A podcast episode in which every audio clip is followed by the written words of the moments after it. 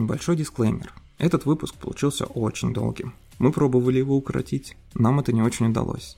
Сам выпуск состоит из двух частей. В первой ведущие обсуждают одну из самых значимых игровых франшиз. Во второй части спорят о жестокости в видеоиграх и как к нему относятся в обществе.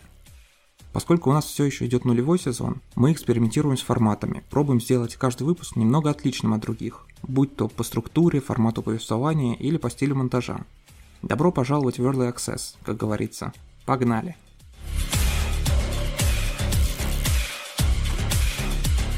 Всем привет, это Маскульт. Подкаст про историю современной массовой культуры. Фильмы, книги, игры, которые буквально воспитали нас вместе, а иногда и вместо наших родителей. С вами сегодня из э, войлочной будки, я не знаю, поролоновой клетки, как это правильно назвать, наш заокеанский друг Гришка. Здравствуйте. И прямиком из Москвы свежеподстриженный Ёж Андрей. Привет-привет всем. Гриша... Стрижка по... отличная. Гриша, Гриша. Да. Почему ты в клетке? Расскажи нам. Потому что в предыдущих выпусках я звучу как из ведра. И сегодня у меня есть шанс исправиться и не звучать как из ведра. А еще я в строительных наушниках. Если вы подпишетесь на наш канал в Телеграме, вы сможете посмотреть в описании к этому выпуску фотографию того, как Гриша выглядит в своей будке. Это правда дико крутой процесс. А... Я понял, я псина, да, да, да. Окей, окей. Ну а что, нормально. Мабой. А я сходил постричься. Короче, я пошел постричься, и барбершоп в Москве, да и вообще везде, наверное, в мире, это дико интересное место. Ты приходишь в барбершоп, ну, вроде как бы место, где тебя стригут, как-то с детства ассоциируется с местом, где какие-то тетечки лет под 40 что-то там о своем говорят и тебя подстригают. Потому что что там тебя мужика-то подстригать? Три раза машинкой провела и нормально. Вот. А барбершоп это такое максимально брутальное место, где работают максимально брутальные бородатые парикмахеры такие. С, с, в одной руке бутылка Джек Дэниелса брутальная. В другой руке ножницы и спрашивают тебя, а вам височки косые или прямые? А, это очень странное сочетание такой современной брутальности, знаешь, вот как эти дровосеки, которые растят бороду, чтобы нравиться другим дровосекам.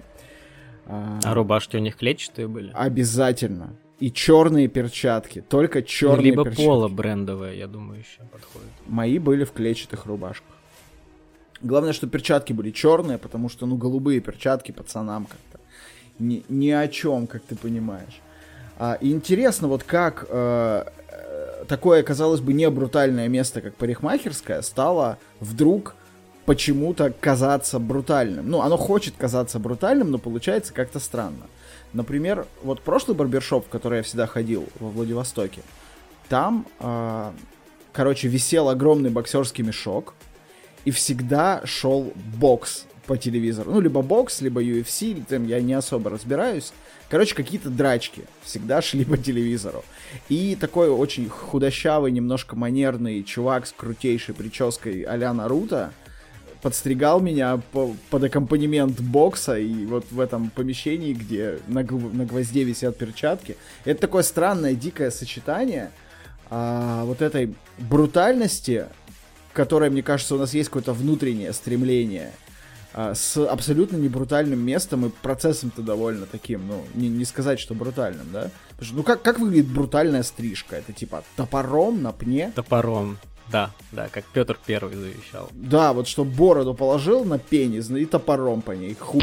Вот это вот брутально. А тут как-то вот не так. И вот в нас как-то все-таки, видимо, есть это какая-то внутренняя тяга к я не знаю, саморазрушению, разрушению чего-то, как, как в бойцовском клубе было. Я просто хотел уничтожить что-нибудь красивое. Вот э, тяга к уничтожению друг друга у нас все-таки какая-то есть. Э, барбершопы вот эти, они очень как-то так показывают, да, что мы ищем брутальность там, где ее, короче, нет. Ну, откуда вот у нас в обычной жизни брутальность? Курицу разделать, порося заколоть. Что-нибудь такое. Ты давно порося закалывал в царстве Волмарта и достал порося заколоть? Нет. Ты вообще когда... Давай так, ты когда-нибудь в жизни закалывал порося? Нет, я ей курицы голову не рубил. Вот, так и вот. воспитала мама и бабушка, что ты от меня хочешь. Ну, то есть ты, как, как и многие в России, воспитан однополой парой, я понял. Ну, приблизительно, да. Короче, э, кажется, вот этой брутальности, которой обычным белым воротничкам в офисах не хватает, ее каким-то образом по-другому пытаются люди восполнять. Например, в барбершопах. Ну или, например, в играх. А, Потому что жанр файтингов, он всегда как бы на коне, всегда хорошо продается. И когда человек абсолютно незнакомый с игровой индустрией идет покупать себе первую приставку, что он делает? Вот, что он берет обязательно? Он обязательно берет гоночки какие-нибудь и какие-нибудь драчки. Вот, ну вот, что менеджер впарит, типа, ну какая там игра сейчас вот самая такая вот, чтобы он, да. Обычно еще в бандлах они идут. Типа там, вот у меня бандл четвертой плойки с Horizon Zero Dawn и с God of War. А, и еще там, типа, ну как же, пацаны придут, надо вот фифу, драчки, значит, и какой-нибудь там вот Need for Speed какой-нибудь погонять машинки. Э, Это прям такой э, набор стандартный, мне кажется. Я, я даже когда себе 360 бокс покупал, я покупал себе Mortal Kombat с ним просто потому что, типа.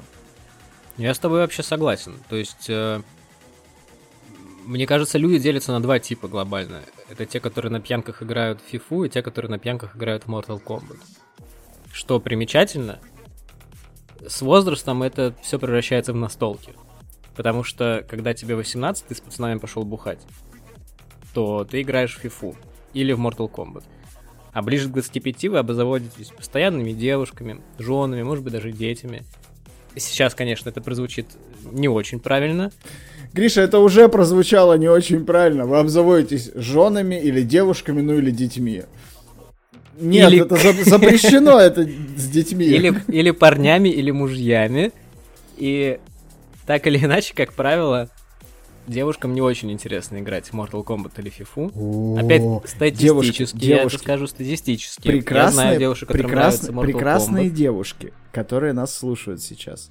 Напишите, Забаньте пожалуйста, в комментариях, что Гриша обманывает и что вам нравится играть в игры, смотреть фильмы и вообще вы супер-ультра крутые. Хорошо, пишите, пишите.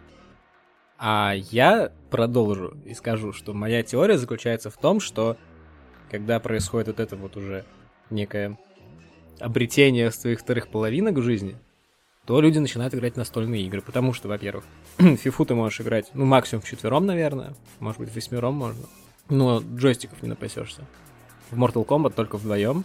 А в настолке можно играть десятером, и можно делать это всю ночь и постепенно уклютиваться до состояния я не отличаю стола от э, игрового поля. Вот это уже замечательно. мне кажется. Вообще на пьянках есть еще третий тип людей, это как- которые покупают себе консоль, чтобы играть в нее с друзьями на пьянках, но включают ее просто, чтобы показать, а дальше всем плевать на консоли, все дальше пьют пиво на кухне. Как бы какая консоль, когда тут о судьбах России надо разговаривать? Да. Человечки твои вот эти нарисованные, ёптить. А вот возвращаясь к нашим нарисованным человечкам, сегодня мы на самом деле хотели обсудить очень интересную а, франшизу из нашего детства, которая до сих пор живет, живее всех живых, и вы либо уже смогли ознакомиться, либо еще не ознакомились, но уже скоро ознакомитесь с новым фильмом по этой вселенной. Выпуск выйдет примерно там в даты выхода фильма, поэтому мы не знаем, вы уже посмотрели его или еще нет. В Или любом- не выйдет вообще никогда. это- Если его перенесут, да. Вот. Ну, в Выпуск общем, или кого? Фильм. Я Фильм. про выпуск. А, ты про выпуск? Если вы это слышите, возможно, нам придется вас убить. А, В общем, Mortal Kombat.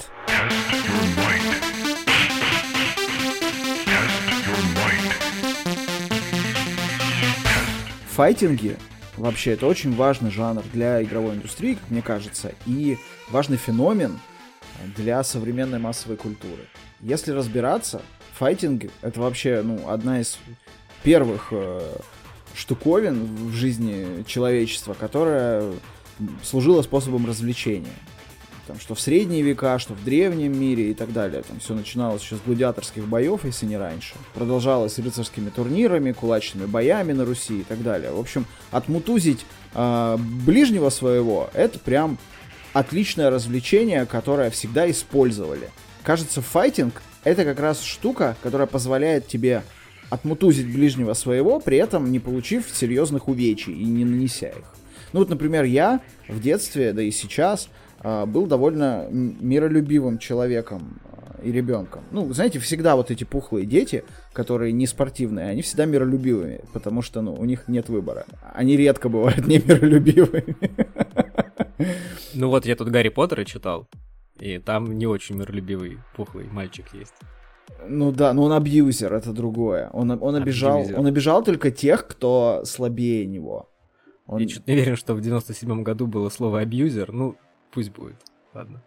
И поэтому файтинги для таких людей, как я, и там для, в принципе, нормального современного человека, который не очень-то приветствует э, после бара пойти э, там, сломать кому-нибудь что-нибудь, хороший способ выместить какую-то агрессию, не знаю, посмотреть на красочное зрелище и удовлетворить свою вот эту внутреннюю какую-то тягу к э, деструктиву, потому что кажется, что она все равно в нас всех присутствует в том или ином ключе и в том или ином размере. Но сегодня хочется как-то чуть более конкретизировать. Наверное, про файтинги мы когда-нибудь поговорим более развернуто, как про жанр. Сегодня хочется поговорить конкретно про Mortal Kombat. Ну, давайте сначала поймем, откуда он вообще взялся. Mortal Kombat не вырос из ниоткуда, он не появился сам по себе. Жанр существовал до него, там примерно лет 15 развивался, там были свои э, взлеты и падения. Ну, в общем и целом, для игровой индустрии первым файтингом можно считать, наверное, Heavyweight Champ э, 76 -го года еще, это времена Atari и выхода Понга на Atari. А, это, по сути, такой Понг, только про бокс. У тебя есть две фигурки а, монохромных бойцов спрайтовых, у которых у каждого есть ровно два вида ударов. Все это дело на аркадном автомате. И вы, значит, с корешем этими ударами перекидываетесь. Там очень интересный был контроллер. Он был выполнен в виде такой боксерской перчатки, в которую нужно было засунуть руку, и двигая ее наверх или вниз, ты выбирал направление удара, то есть верхний удар или нижний удар, а как бы вдавливая ее в тело аркадного автомата, ты, собственно, осуществлял удар. И вот так вот вы, значит, там торчали две таких перчатки, и вы с корешем, каждый засовывал руку, и друг друга мутузили. В 76 году во всем мире.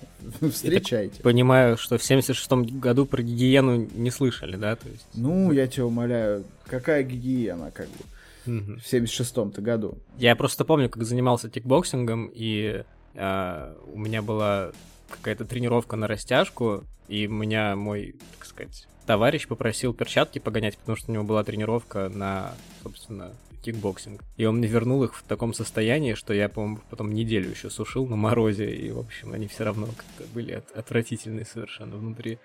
То есть ты пухлым ребенком не был, ты был ребенком, который занимается кикбоксингом и шахматами. Интересное сочетание. То есть, если не, если как бы последний довод в шахматах исчерпан, то приходится браться за дубину, да? Да, да, да.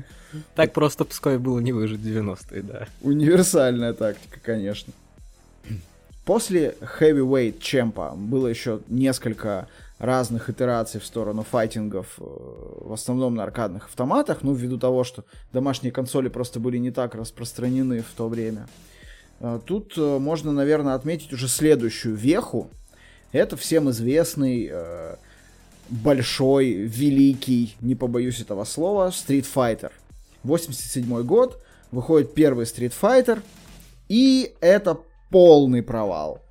Потому что Street Fighter был супер недружелюбный с точки зрения управления, но при этом был единственный плюс, а, за который все хвалят первую часть она, собственно, набила все шишки, какие только могла набить э, студия-разработчик на файтинге, и заложила мощную базу для выхода сиквела. А вот сиквел, конечно, разорвал. Street Fighter 2 это до сих пор легендарная игра, которую сейчас не стыдно поиграть.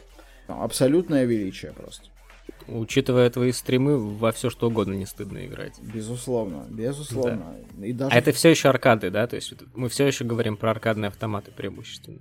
Там вообще как происходило? Я так понимаю, что сначала игра была на аркадном автомате, потом, если он заходил, то она переписывалась на там Famicom какой-нибудь, SNES и Genesis и прочее. Ну, там было не совсем так. Ну, то есть мотивация была чуть-чуть другой. Игра выходила сначала на аркадном автомате, и все, в принципе, разрабатывали игры для аркадных автоматов. Потому что домашняя приставка в то время это была какая-то очень диковинная вещь, и не все верили, что они вообще полетят, и это был не настолько массовый рынок, потому что аркадный автомат ты можешь поставить в любой торговый центр, где угодно, а домашнюю приставку еще купить надо за какое-то количество долларов домой. Это гораздо сложнее для потребителя, чем там засунуть жетон за несколько десятков центов в автомат и поиграть. Поэтому действительно игры выходили сначала на аркадные автоматы и делались они под аркадные автоматы, а потом портировались силами издателей уже на NES, SNES в то время и так далее. Вот примерно с выходом Street Fighter 2 можно, наверное, начинать отчет условный, такой э, золотого века э, файтингов в истории э, индустрии. А, потому что примерно в одно время со Street Fighter 2 выходит первый Mortal Kombat. И вот эта игра полностью переворачивает картину на рынке файтингов в мире.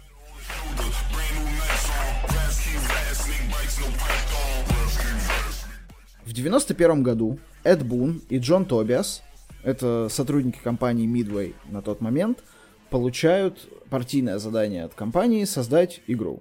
Какой-нибудь файтинг э, крутой, который, значит, будет продавать их аркадный автомат. Надо понимать, что файтинги в то время были конечно, уже самостоятельным жанром, но все-таки в индустрии к ним относились как к некоему частному случаю beat 'em up ов. Потому что, что бит... такое beat 'em up? Ну, beat 'em up это вот как черепашки-ниндзя, когда ты смотришь со стороны, как чуваки бегут по бесконечной карте, останавливаясь на каких-то локациях, дерутся там с количеством противников, которое в них выгружается, и дальше экран проезжает правее. Угу. Вот. И файтинг рассматривался как такой частный случай битэмапа если вам угодно, как битва с боссом в битэмапе. Очень похожая механика на самом деле. Есть твои жизни, жизни босса, одна вот карта, и вы на ней друг с другом деретесь. Экран там одна половина. Ну, то есть одного, файтинг это нормальная игра, из которой убрали все интересно, оставили только потные босс-файты. Я правильно понимаю? Да, да. И Класс. боссом может быть твой друг или твой босс, например, на работе. Это, Давайте-ка подумаем, почему же все считали, что это провальный жанр? Нет, никто не считал, что это провальный жанр, просто не было вот таких выстреливших э, в 91 году тайтлов, о которых мы сейчас поговорим. Первый Mortal Kombat — игра, у которой был очень маленький бюджет. То есть это буквально, ну, чуть ли не инди-проект. А, Бун и Тобиас э, собрали своих друзей э, и начали думать, что же им такого, значит, родить. Они сначала хотели игру про ниндзя, даже там начинали что-то рисовать по ней, ну, какие-то там схемы для себя. Но пришла большая корпорация сказала, ребятки, сейчас, значит, хорошо продается Жан-Клод Ван Дам, э, будете делать игру про Ван Дамма. Чтобы вот на аркадном автомате был Ван Дам, везде был Ван Дам, и нас это покупали. А Жан-Клод Ван Дам тогда был, ну, действительно на пике своей карьеры в Голливуде. И одно его имя, наверное, могло продать вообще любую которую там, родила бы студия. Но в какой-то момент история с Ван Дамом не прокатила, потому что он там то ли отказался, а, то ли еще что-то произошло. В общем, не выгорело. Был он занят. И тогда а, разработчикам приходит в голову, что нужно а, продолжать развивать свою идею про ниндзя и сделать игру значит, про вот драки таких каких-то похожих на ниндзя э, товарищей. Естественно, о какой-то глубокой истории, лоре там речи не идет и, и сюжете. Но что получилось в итоге? Получился файтинг, аналогов которому на тот момент на рынке не было. Во-первых, потому что а, в этом файтинге было огромное количество различных комбинаций, ударов, а, возможностей, там, игровых стилей, если угодно, они не были прописаны, но каждый игрок все равно для себя выбирал там какую-то определенную тактику боя. Это был, была уже не игра про два удара, один сверху, другой снизу, которые вот просто по очереди жмутся, и кто кого, значит, закликает. Тут можно было комбинировать прыжки, увороты, какие-то специальные способности, комбо, которая получалась при нажатии большого количества клавиш в нужной последовательности. И одна из основных фишек серии до сих пор это фаталити. Э, это, в принципе, натуралистичность в насилии. Игра была очень кровавой, ну, безумно кровавой игрой. Надо понимать, что на тот момент вообще не было никакого рейтинга в играх в Штатах, да и в мире, наверное, который бы ограничивал их там по возрастам. Как вот есть для фильмов, да, adult only там и так далее. Вот э, в играх такого не было. И поэтому можно было делать что угодно. Только бравые японцы, значит, цензурили все подряд, поэтому первый Mortal Kombat вышел на SNES без крови. Вместо крови там э, спрайты были перекрашены в такой типа голубоватый цвет. Это был пот. Из них летел пот вместо крови. Вот. Классическая. Драки в бане, я думаю. Да-да-да. Ирония судьбы э, или что-то пошло не так. А, Ты бы кого выбрал из иронии судьбы себе в, в бойцов? Ой, слушай, из иронии судьбы. Я бы выбрал Иполита. Блин, я бы тоже выбрал Иполита, конечно. Ну, потому что Иполит да. имба. Это так. Ипол... Единственный нормальный персонаж в этом фильме, кстати. Ну, адеква- адекватный, да. Обсудим, да. да. Второй фишкой Mortal Kombat а, было то, каким образом нарисованы бойцы и как анимированы их движения. Хипло. Наоборот, чувак, наоборот. Mm-hmm. А, Тобиас и Бун использовали такой аналог motion capture. Тогда уже в 90-е. Дело в том, что им очень повезло. Их друзья были э, мы, либо мастерами по каким-то боевым видам спорта, либо очень интересовались этой темой. Мне кажется, тут еще сыграла роль то, что в 80-х, в принципе, э, тема э, занятий там разными кунг-фу э, и так далее была на подъеме и как бы занимался там каждый второй. Вот ребята были прокачанные в этой теме, и они им помогли. Значит, э, э, разработчики снимали то, как их друзья э, делают определенные движения, определенные удары наносят, прыжки и так далее. И мало того, что брали анимацию из этих видео, они брали полностью картинку. Поэтому, когда ты сейчас запускаешь там первый, второй, третий Mortal Kombat, ты видишь спрайтовый задник, да, неплохо нарисованный, да, там, с определенной стилистикой, но просто простой до безумия. И ты видишь э, на его фоне бойцов, которые выглядят как супер уменьшенные, пошакаленные копии реальных людей. И это очень круто. Э, это очень круто выглядит. Это создает у тебя впечатление, ну, какого-то next гена прям. Потому что я помню, что я запускал после третьего Mortal Kombat Taken, даже на первом PlayStation. И Tekken на меня не произвел такого впечатления крутого, потому что там все было очень какое-то, ну, вот 3D анимированное, надутое такое, не настоящее.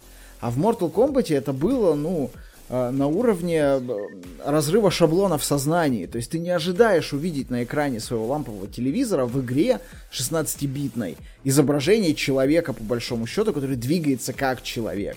Да, кривовато, да, с задержками, да, там как-то с какими-то огрехами и лезущими полигонами, но выглядело просто бомбически.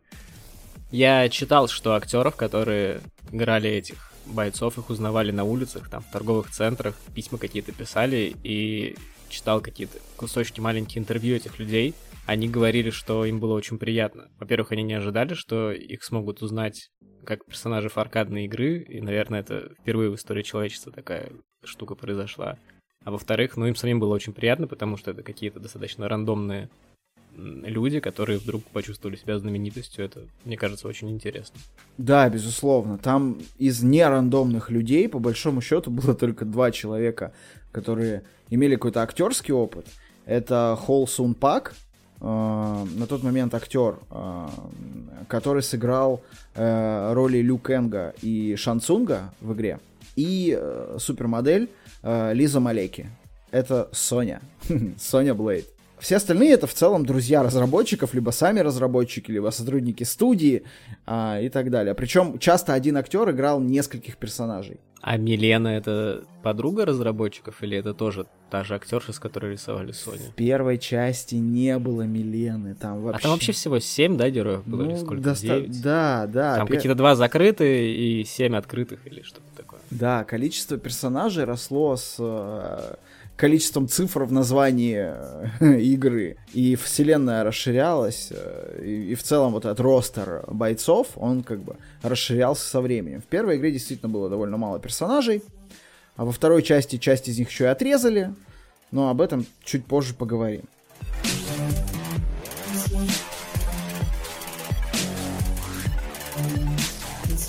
Несмотря на то, что файтинг, казалось бы, игра без сюжета, и да и не нужен там сюжет, в Mortal Kombat сюжет был. А, был он довольно простенький, подавался он через э, карточки персонажей, э, э, либо там через описание этих персонажей. А, суть в чем? На Земле проходит турнир между сильнейшими бойцами, который выявляет того, кто, значит, самый сильный и мощный. Им нужно победить... Versus Fresh Blood сейчас э, обсуждаем или что? Я просто пытаюсь на какую-то знакомую тему перейти стремительно, но пока мне никак не получается. Mortal Kombat в Питере, да, выродился в Versus Battle, к сожалению. А, и им нужно, значит, победить в этом турнире для того, чтобы спасти Землю от э, там, неминуемого апокалипсиса, условно говоря. Там вообще очень сложно сформулировать действительно законченной фразой сюжет, потому что, ну, он действительно очень условный. Разработчики собрали первую демку, а, показали эту демку своим коллегам в студии а, из других отделов, ну, просто вот запустили ее в народ в Midway. А что такое собрали демку? Они типа собрали аркадный автомат на коленке, или это все-таки какая-то эмуляция на каком-то компе? Ты знаешь что-нибудь про это? Слушай, ну, мне кажется, что в аркадном автомате как раз железо-то не играет ни- никакой роли. Ну, то есть, типа, это одно и то же железо всегда. Просто... А, то есть это физический ПК какой-то, который там стоит с известными, известными спеками. Да, Понял. да, аркадный автомат же примерно так устроен. То есть там внутри стоит ПК, по большому счету, и ты накатываешь туда разные игры, просто там... Э, она стоит всегда включенная, если вот очень упростить эту историю. И ты mm-hmm. делаешь разные корпуса рекламные, на которых там нарисованы разные игры, и все, собственно, и играешь. Значит, они раздали эту демку. Я уж не знаю, как они это сделали. Поставили у себя аркадный автомат там или каждому как-то на комп накатили. А, ну, в общем, где-то на неделю студия перестала работать. Потому что все играли в Mortal Kombat. Все пытались победить друг друга. Это не могли не увидеть начальники большие в Midway. И вместо того, чтобы этих товарищей, значит, лишить квартальной премии и кого-нибудь вообще уволить за подрывную деятельность, они, наоборот, расширили бюджет как раз в тот момент и появилась Лиза Малеки, которой надо было нехило так платить э, за то, что она всем этим делом занималась.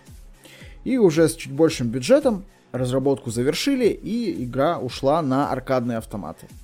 Год она была в эксклюзиве на автоматах. Эту игру на домашних приставках ждали больше, чем сейчас ждали вот Киберпанк. Больше, чем люди ждут второй Сталкер.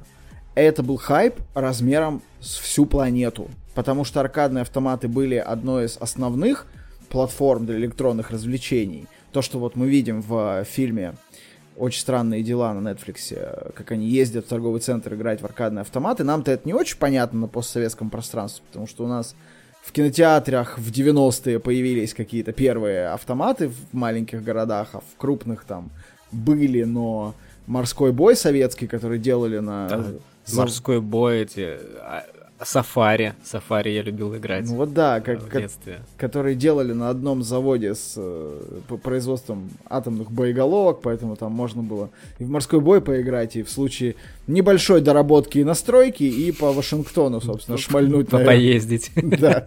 Кстати, если кто-то живет в Петербурге из наших слушателей, то сходите в музей аркадных игровых автоматов, если он еще жив это достойно вашего времени. В Москве такой тоже есть, и я вам тоже его рекомендую. Интересная штуковина. А в Питере, кстати, вот Питер вообще мега geek-friendly город.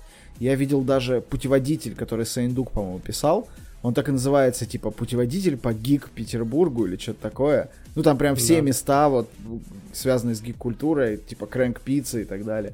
В общем, блин, чуваки, собираетесь в Питер, обязательно погуглите там очень много крутого и интересного. А если живете... Ну, я думаю, мы как-нибудь обсудим историю всего этого движения и почему это да. в Петербурге чуть более актуально было, чем в Москве. У меня есть пара идей, но не знаю, насколько они правильные. Интересно, слушай, ну действительно, да, интересно будет обсудить. Mortal Kombat на игровых автоматах пользовался бешеной популярностью. Люди э, ходили в торговые центры, вот с друзьями, как вот мы в 90-е ходили друг к другу в Сегу поиграть, так люди целыми днями пропадали в торговых центрах и играли в Mortal Kombat. И когда появилась новость, что Mortal Kombat выйдет на домашних приставках, которых было уже достаточно много э, в 92-м году на руках, люди, ну, просто ошалели по-хорошему. Все дико ждали игру. И когда она вышла, это были, ну, просто какие-то безумные продажи. Многомиллионные тиражи ушли на домашние консоли, все продалось. Студия открывала шампанское, э, пила его из пупков стриптизерш, наверное, и праздновала победу. Надо понимать, что не всем э, было так радостно от этой истории. Например, Конгресс США создал комиссию, э, не только из-за Mortal Kombat, но очень много там было вопросов именно к Mortal Kombat, которая должна была определить, какой уровень насилия в играх вообще допустим, и э, ввести, возможно, какой-то рейтинг для этих игр, ну, что-то сделать, потому что, когда на экране твой э, пятилетний ребенок радостно отрывает кому-то голову, хлещет кровь, и он орет, что Мама, биониклом, биониклом нужно отрывать голову. О, господи. А, да. Это немножко пугало родителей консервативных. Э, да и сейчас это пугает. Давайте вспомним родное Колпина с его странными запретами. Комиссия проработала какое-то время. Не удалось ей все-таки запретить такие вещи. Но был введен рейтинг и создана ESRB. Это вот эта единая рейтинговая система, которая в 94 году родилась в Америке и до сих пор работает. Вы на любой игре, которую вы сейчас покупаете, можете увидеть шильдик такой с буковкой Е или там еще с другими буковками. Это как раз э, метка этой системы, черная метка, которая говорит, кому можно в нее играть, а кому нет. Во многом благодаря, в кавычках, Э, Mortal Kombat с его э, огромным количеством крови на экране. Но надо понимать, что обычные люди, которые играли в это, им было плевать на любые рейтинги. Им наоборот нравилось, э, когда на экране много крови и достаточно натуралистичное насилие. Времена было, были такие. А, поэтому многомиллионные продажи. Всем круто и хорошо. Казалось бы, сиквел должен появиться вот сразу в этот момент. Но а, сам Бун и Тобиас до сих пор говорят, что они после выхода первого Mortal Kombat не думали о продолжении. Тогда вообще было не очень принято делать продолжение, потому что, ну, когда ты делаешь игру для, на аркадный автомат, ты не думаешь о сиквеле, ты думаешь о каком-то другом тайтле, возможно. Нет цельной истории, нет единого сквозного сюжета. Это игра сессионная, люди приходят в нее там поиграть 15 минут и уйти. Поэтому как бы нет культуры вот этих сиквелов и развития франшизы именно в плане продолжения истории. Они... Подожди, а как же конкуренция? То есть они... Ну, они же не могли не предполагать, что там какой-нибудь условный Street Fighter сделает что-то похожее, оттяпает долю рынка, и значит, чтобы этому противиться, нужно срочно пилить сиквел. Безусловно, но они конкурировали не в нише одного жанра, они конкурировали за автомат. Поэтому Uh, ты мог сделать игру не файтинг про какие-нибудь самолеты суперреалистичные, типа Топ Ган, и все пойдут в нее играть, потому что она новая, и такого еще никто не делал. И плевать всем на конкуренцию в жанре файтингов. То есть человек не привязан к тайтлу, к платформе, он приходит, играет в то, что есть. Uh, сами разработчики говорят, что они после выхода Mortal Kombat сели за написание игры по Звездным войнам. Пришли с этой идеей к боссам в Midway ну, а боссы тогда уже понимали в бизнесе чуть больше, чем разработчики. Сказали им, что как бы, ребят, вы вообще как? С головой. Тук-тук. Вам сейчас, кроме второй части, вообще ничего делать нельзя. Вы, вы о чем?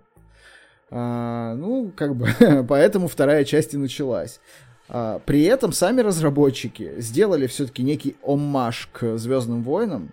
Как они сами признавались в интервью, вторая часть Mortal Kombat это такой Э, отсылка какая-то к Империи наносит ответный удар, потому что это часть, в которой действительно мрачный злодей выходит первый раз на сцену, и сама игра вообще довольно мрачная.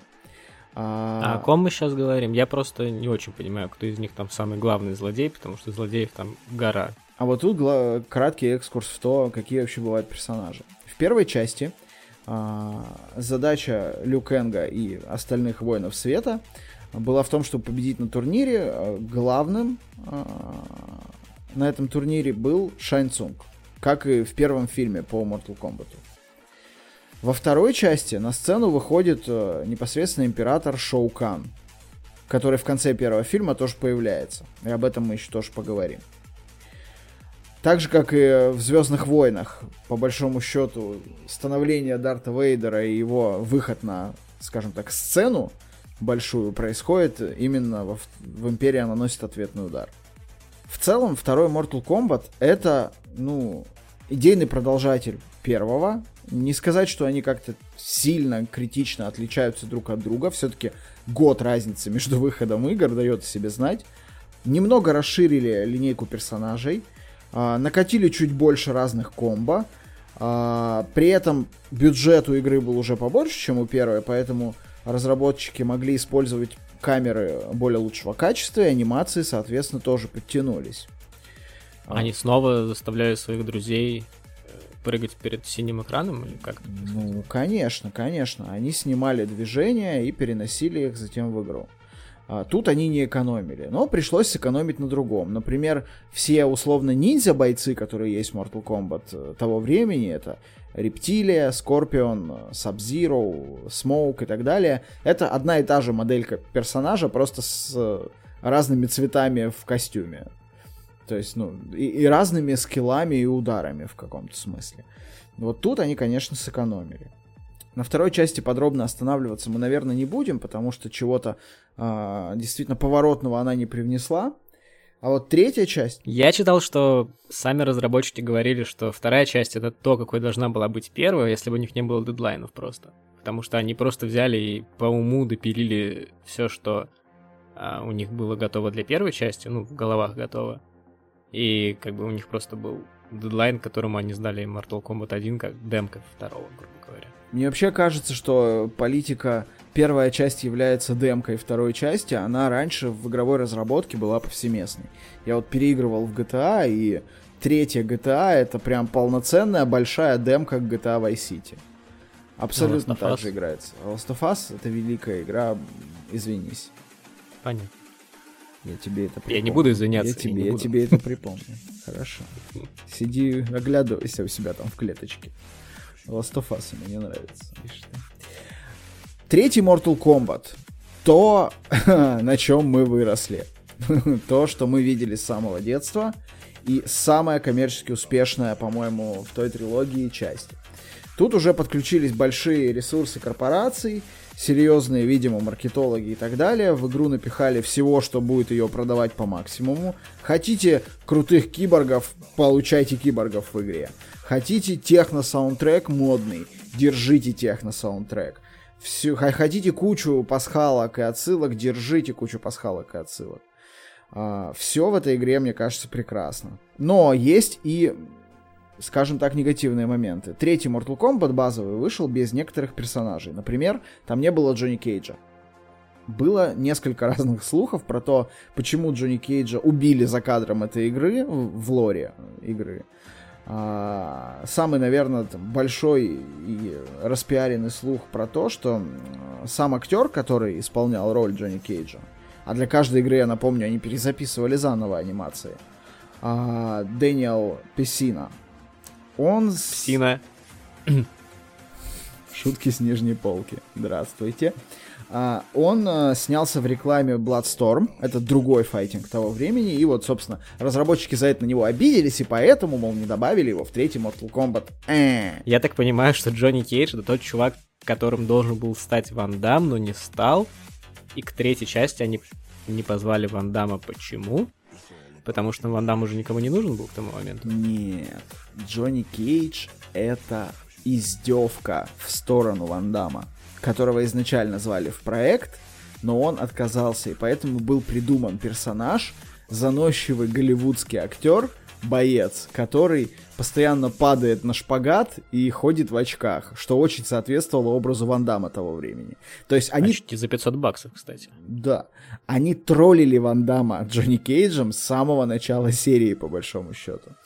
И вот, значит, э, был слух, что актер снялся в рекламе Бладсторма. Это неправда. А правда, ну, недалека от этого слуха, но все-таки стоит сказать про нее отдельно. А в момент разработки третьего Mortal Kombat Дэниел Песина снялся для анимации в другом файтинге. И это не в рекламе его, прям в файтинге. Этот файтинг был очень плохой копией Mortal Kombat, и назывался он, приготовьте, пожалуйста, э, ваши ушки, татуированные ассасины. Нейминг уровня бог. Вот за то, что этот товарищ пошел, значит, к татуированным ассасинам, его лишили... И подстригся. Его лишили возможности сняться для третьего Mortal Kombat. Но фанаты оказались сильнее, и позднее в Ultimate версии его все-таки добавили обратно. Также основной фишкой третьего Mortal Kombat стало добавление еще большего числа добиваний, комбинаций и финальных, ну, таких больших добиваний, так их назовем, что ли. А вместо одного фаталити в игру добавили большое количество разных вариантов того, как тебе расправиться со своим противником в конце. Например, были такие вещи, как бабалити, это когда ты превращал противника в ребенка. Анималити, это когда ты превращался в какого-то животное и раздирал противника. Бруталити. Бруталити, да, это просто да. очень такое кровавое добивание. Friendship, это такое проявление, скажем так, дружбы в конце, когда Джонни Кейдж, допустим, при использовании friendly, friendship, точнее, господи, он э, подписывал бумажку своим автографом и выдавал падающему, умирающему противнику. А, а, это как в этом фанфике, да, который ты фильмом называешь? Да, это как в самом великом фильме по да, игре, да. который ты называешь фанфиком, да. Третья часть э, с успехом прорвалась на наши э, а, родные отечественные рынки, и именно в третью часть вы в детстве и играли, скорее всего, со своими корешами во дворе. Но особым шиком было добыть не просто Mortal Kombat 3, а Mortal Kombat 3 Ultimatum, как мы тогда все говорили. То есть Ultimate издание третьего Mortal Kombat, которое на самом деле изначально вышло как э, эксклюзив аркадных автоматов. Тогда все было так же, как сейчас. Эксклюзивы временные и так далее. Э, это был эксклюзив на год, потому что после выхода третьего Mortal Kombat, он вышел почти одновременно и на консоли домашние, и на аркадные автоматы, производители аркадных автоматов и издатели очень сильно начали обижаться. Ну, потому что, как бы, зачем людям ходить играть в их автоматы, если дома есть то же самое. Поэтому Midway выкатил э, Ultimate версию с большим количеством героев э, для автоматов в эксклюзиве. Ну и позже она уже вышла на все консоли сразу примерно в то же время выходит то, что Гриша называет по, по своей просто, ну, глупости и необразованности да. а, фанфиком, а мы все здесь, в нашем гик-мире, называем, наверное, лучшей экранизацией игры, а, которая вообще существовала и в то время, и там очень мало кто может именно по качеству экранизации игры, я поясню, что я имею в виду чуть позже, а, соревноваться до сих пор с ней. Кино 95 -го года, Mortal Kombat. Смертельная битва. Вы можете вот так знать э, это кино. Бой на смерть еще можно. Я вот смотрел в переводе живого. Кстати, гораздо лучше, чем перевод ОРТ. А, там он называется Бой на смерть. Может быть и так. Тогда вообще много было разных переводов, вариантов, и с того времени, наверное, уже понаделали а, еще больше, чем было. Откуда взялся фильм? У него тоже достаточно интересная история. Дело в том, что э, продюсер Лоуренс Казенов был другом людей из Мидвей, ребят из Мидвей. И однажды они, позвав его к себе в гости, показали ему Mortal Kombat, дали ему поиграть в тогда еще не вышедшую демку второго Mortal Kombat, которая находилась на доработке, на тестах. Казанов поиграл в нее э, буквально полчаса, абсолютно ошарашенный развернул, отвернулся от автомата и сказал, ребят, вы как бы создали штуку, которая будет легендарной. Я хочу купить у вас права на экранизацию этого. Тогда экранизация игры э, звучала примерно как приговор себе, как режиссеру или продюсеру, потому что на тот момент вышла парочка экранизаций uh, Super Mario Bros. и фильм. Double Dragon, абсолютно провальные Э, фильмы, которые, ну, как бы никто не смотрел, не платил за них, и вообще все было очень плохо с ними. И тогда индустрия э, вполне себе логично рассуждала, что, ну, если уж у лучшей, самой знаменитой игры в мире Super Mario Bros. не получилось сделать экранизацию, то как бы нам всем тут и пытаться больше не стоит. И на экранизации игр, по большому счету, положили э, большой э, с квадратной такой шляпкой болт. Mortal Kombat эту историю изменил и э, снял проклятие с игр, из игровых экранизаций, но это было уже позже. А начиналось все вот с этих переговоров Казанова с студией Midway. Студия... А сколько он им предложил? 20 долларов, там 40? Слушай, цифры никто не разглашал, но он достаточно долго пытался их уговорить, они не хотели продавать ему экранизацию. И не потому что... Права на экранизацию. Не потому что там какие-то цифры, да, были безумные. Они не видели в этом смысла. Они его отговорить пытались. Он довольно... Молодцы! Правильно делали! Он довольно долго с ними э, вел эти переговоры, если так можно назвать. А, и в итоге взял их просто измором. Они уже там через три, по-моему, месяца сказали ему, чувак, ладно, снимай. Если ты так хочешь, окей, э, снимай. Казанов э, договорился с New Line Cinema, а New Line Cinema в тот момент был очень нужен хит, потому что у них была внутренняя реструктуризация, и вообще было все не очень хорошо в компании. И они были не очень-то избирательными э, к контенту, поэтому, наверное, это была единственная студия в тот момент, которую можно было уговорить. Странно, что не наш любимый Орион. Нет, не странно, потому что Орион снимал хорошие фильмы, ну, кроме Робокопа. А вот это, это надо было снимать на, знаешь, вот на школьном дворе, вот э, школьники с трясущимися руками. Это было бы все равно лучше, чем то, что получилось.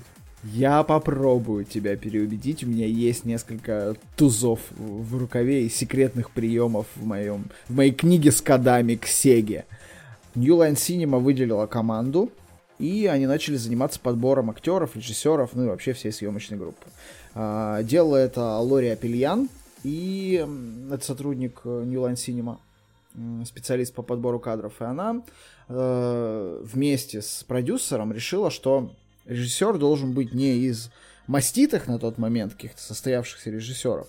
Ну, во-первых, потому что они не хотели снимать адаптации игр. Во-вторых, не хотели снимать хорошее кино, и поэтому решили позвать просто произвольного человека с улицы. Вот именно, понял? они не хотели снимать Класс. хорошее кино, и поэтому решили позвать человека с улицы, который готов был с ним снять хорошее кино. А еще важным аргументом было то, что человек, который будет снимать адаптацию игры, должен любить игру и быть из мира игр. А маститые режиссеры тогда автомат видели на картинке в торговом центре как бы будку сатаны для своих детей. Что сделала э, Апельян? Апельян пошла по показам инди-картин, э, начала отсматривать и выбирать. И однажды добралась до показа картины «Шопинг» молодого тогда Пола У.С. Андерсона, это был первый его фильм. Он был, ну, реально очень молодой. Ему там что-то типа 20 с копейками лет. Увидела э, просто безумно подходящую картинку и вообще видение режиссерское в, в шопинге. Снятом буквально за 100 тысяч долларов на лондонских улицах фильме. Э, но при этом очень с интересным углом. Лора связывается с Андерсоном и зовет его, значит, на переговоры. Андерсон в тот... Ну, дело происходит в Штатах. Андерсон в Лондоне. Он англичанин. Он занимается тем, что пытается построить, начать строить даже свою режиссерскую карьеру. Он живет в пригороде Лондона каждый день по несколько часов, тратит на то, что едет в Лондон, ходит там по прослушиваниям разным, по переговорам, встречам и так далее. Между этими встречами у него, ну, как, какие-то промежутки времени есть, которые ему на, надо чем-то занимать. А в Лондоне он никого не знает, по большому счету. Ему даже там, с друзьями не встретиться. А поэтому он проводит все свое свободное время между прослушиваниями в залах с аркадными автоматами. И одной из его любимейших игр, естественно, является Mortal Kombat на тот момент. Когда Андерсон услышал это предложение, он согласился внутри себя сразу. Ну, естественно, там были какие-то переговоры, но, как он сам потом говорил, он сразу понял, что вот это тот шанс, который бывает один раз в жизни. И ему нужно это делать. Он как бы сам внутри был э, даже не из-за денег, не из-за там какого-то предложения, а просто внутри был очень, что называется, э, excited, э, очень вдохновлен этой историей. Возбужден. Возбужден ей, да. Да. Вот так, видишь, возбуждает. Подожди, это, это не тот Андерсон, который снял «Остров собак», это другой, да? Нет, нет, это не Уэс Андерсон. Уэс Андерсон... Это, это какой-то друг... рандомный Андерсон. Это отличный Как Андерсон. это? Луи Андерсон. Кстати, отличный комик. Энди, Энди Андерсон. Энди вот, Андерсон кажется... еще лучше. Андерсон летит в Штаты, они проводят переговоры и запускают картину в производство. Нельзя сказать, что у Mortal Kombat был какой-то суперзвездный кастинг. При этом э, были довольно странные для нас сейчас из там 21 года э, вкрапления. Например, на роль Сони Блейд первоначально утвердили Кэмерон Диас, которая тогда снималась в своей первой картине «Маска». Это вот та маска, которая про зеленого такого чувака. Мгм. А, И она согласилась, она начала э, репетировать, ну, точнее, она начала заниматься, потому что прежде чем репетировать э, в Mortal Kombat, надо было сначала пройти какой-то курс боевых искусств, потому что хореография хореографией, но все равно нужно быть в форме, чтобы скакать по 12 часов на съемочной площадке и скакать правильно, би- бить А правильно. каскадеров, я так понимаю, ну, бюджета не нашлось на каскадеров, да, в этом фильме? каскадеры всегда в фильмах выполняют роль, они делают трюки опасные. А когда ты снимаешь кино про драки, где только драки по большому счету, и драки эти часто снимаются крупными планами, ты должен использовать актеров в любом случае в боевых сценах. Ну, иначе получится очень ненатурально. Невозможно снять дублера так, чтобы это было, ну, чтобы это был крупный план с лицом. Ты снимаешь его только со спины там или в движении как-то. А вот эти лицевые планы, они все равно снимаются с актерами. Тем более, что в Mortal Kombat очень широко применяется а, slow motion, ну, в каком-то смысле, там, замедляется немножечко. И тоже лица достаточно видны. Сейчас, а мне показалось, или ты использовал слово «натурально», когда обсуждал фильм Mortal, Mortal Kombat? Натурально.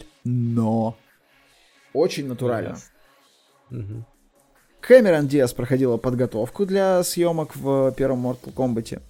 Но буквально вот перед самым стартом, в процессе этих своих тренировок, она повредила себе кисть и из-за перелома не смогла сниматься, поэтому пришлось позвать, э, так сказать, номер два. Номером два стала Бриджит Уилсон.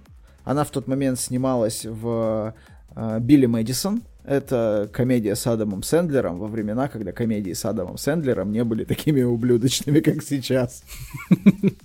Там, кстати, есть А прикольный... были такие времена, да? Да, там, кстати, есть прикольный момент, когда э, Сэндлер сидит рядом со школьниками, и школьники обсуждают, что самая крутая игра на Sega сейчас это Mortal Kombat. А он говорит им, что нет, чуваки, это не Mortal Kombat, это Donkey Kong.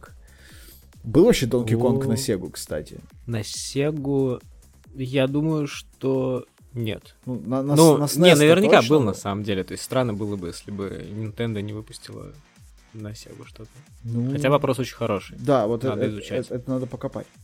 Бриджит Вилсон закончила съемки в Билли Мэдисоне, э, и буквально в этот же день ей позвонили э, от Андерсона и сказали, э, значит, Бриджит, готова ли ты сниматься в нашем фильме, если завтра мы посадим тебя в самолет?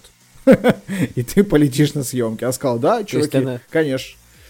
Не успела сломать себе запястье, и как бы пришлось сниматься, да? Да, и это, кстати, тоже проблема, потому что подготовки боевой у нее никакой не было, и э, те боевые сцены, которые есть с Sony Blade, в частности, драка с Кана, допустим, она снята уже в самом конце производственного процесса, хоть и стоит почти в начале фильма.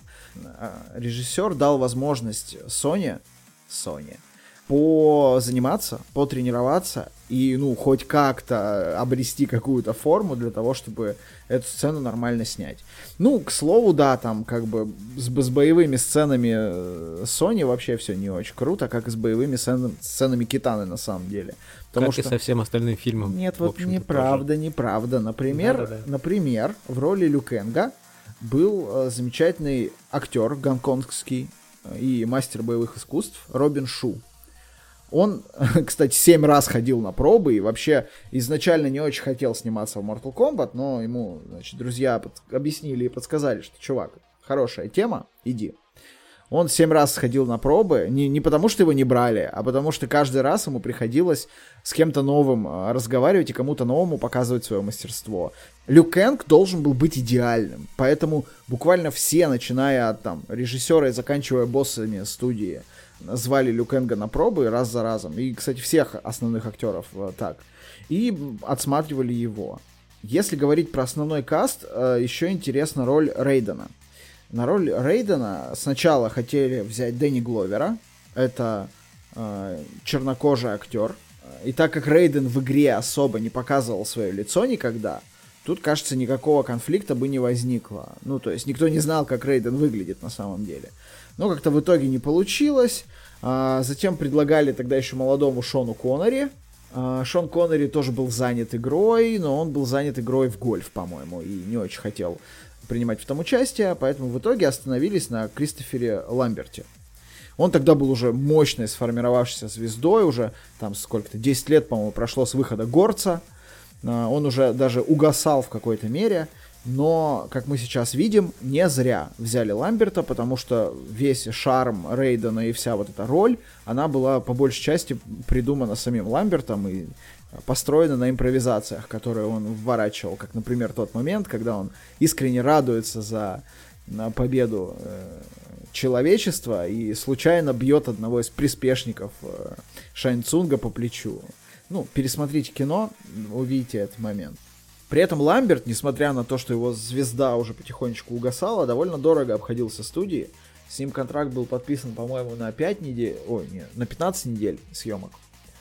И надо было успеть все снять за это время. А у съемочной группы еще была запланирована поездка в Таиланд для съемок на натуре. А, куда Ламберта брать не хотели, потому что это было дорого, и все сцены с ним отснимали в павильонах, а на натуре потом снимали бы все с дублером. Когда Ламберт узнал, что нужно лететь в Таиланд и там снимать большие сцены на натуре, то сказал, что, ребят, как бы, нет, я полечу в любом случае. Они ему не платили, он полетел, по сути, за свои деньги в свое личное время сниматься туда. Более того, он там устроил большую вечеринку для всей съемочной группы. Короче, подошел с размахом и с душой человек к съемкам в кино. Я вот не очень, кстати, понял идею съемок в Таиланде, потому что снимаются они на обычном побережье, и, в принципе, такие же пейзажи можно и поближе найти, мне кажется. Там тоже Пуэрто-Рико, Доминикана, да Гавайи те же. Ну, Гавайи дорого, наверное, очень, а вот Пуэрто-Рико, Доминикана, любая другая страна Карибского бассейна, мне кажется, гораздо дешевле. Странно, что они полетели в Таиланд. Помимо побережья, им еще нужно было снимать сцены вот этого внешнего мира, и там очень круто вписался разрушенный Таиланд, ну, в смысле, вот этот древний Таиланд, Uh-huh. они в, прям в эти развалины встраивали свои декорации. И вот этот вот э, разрушенный Таиланд с э, встроенными декорациями от съемочной группы и сыграл роль э, внешнего вот этого мира, в котором, значит, происходит битва с Шаньцунгом в конце фильма.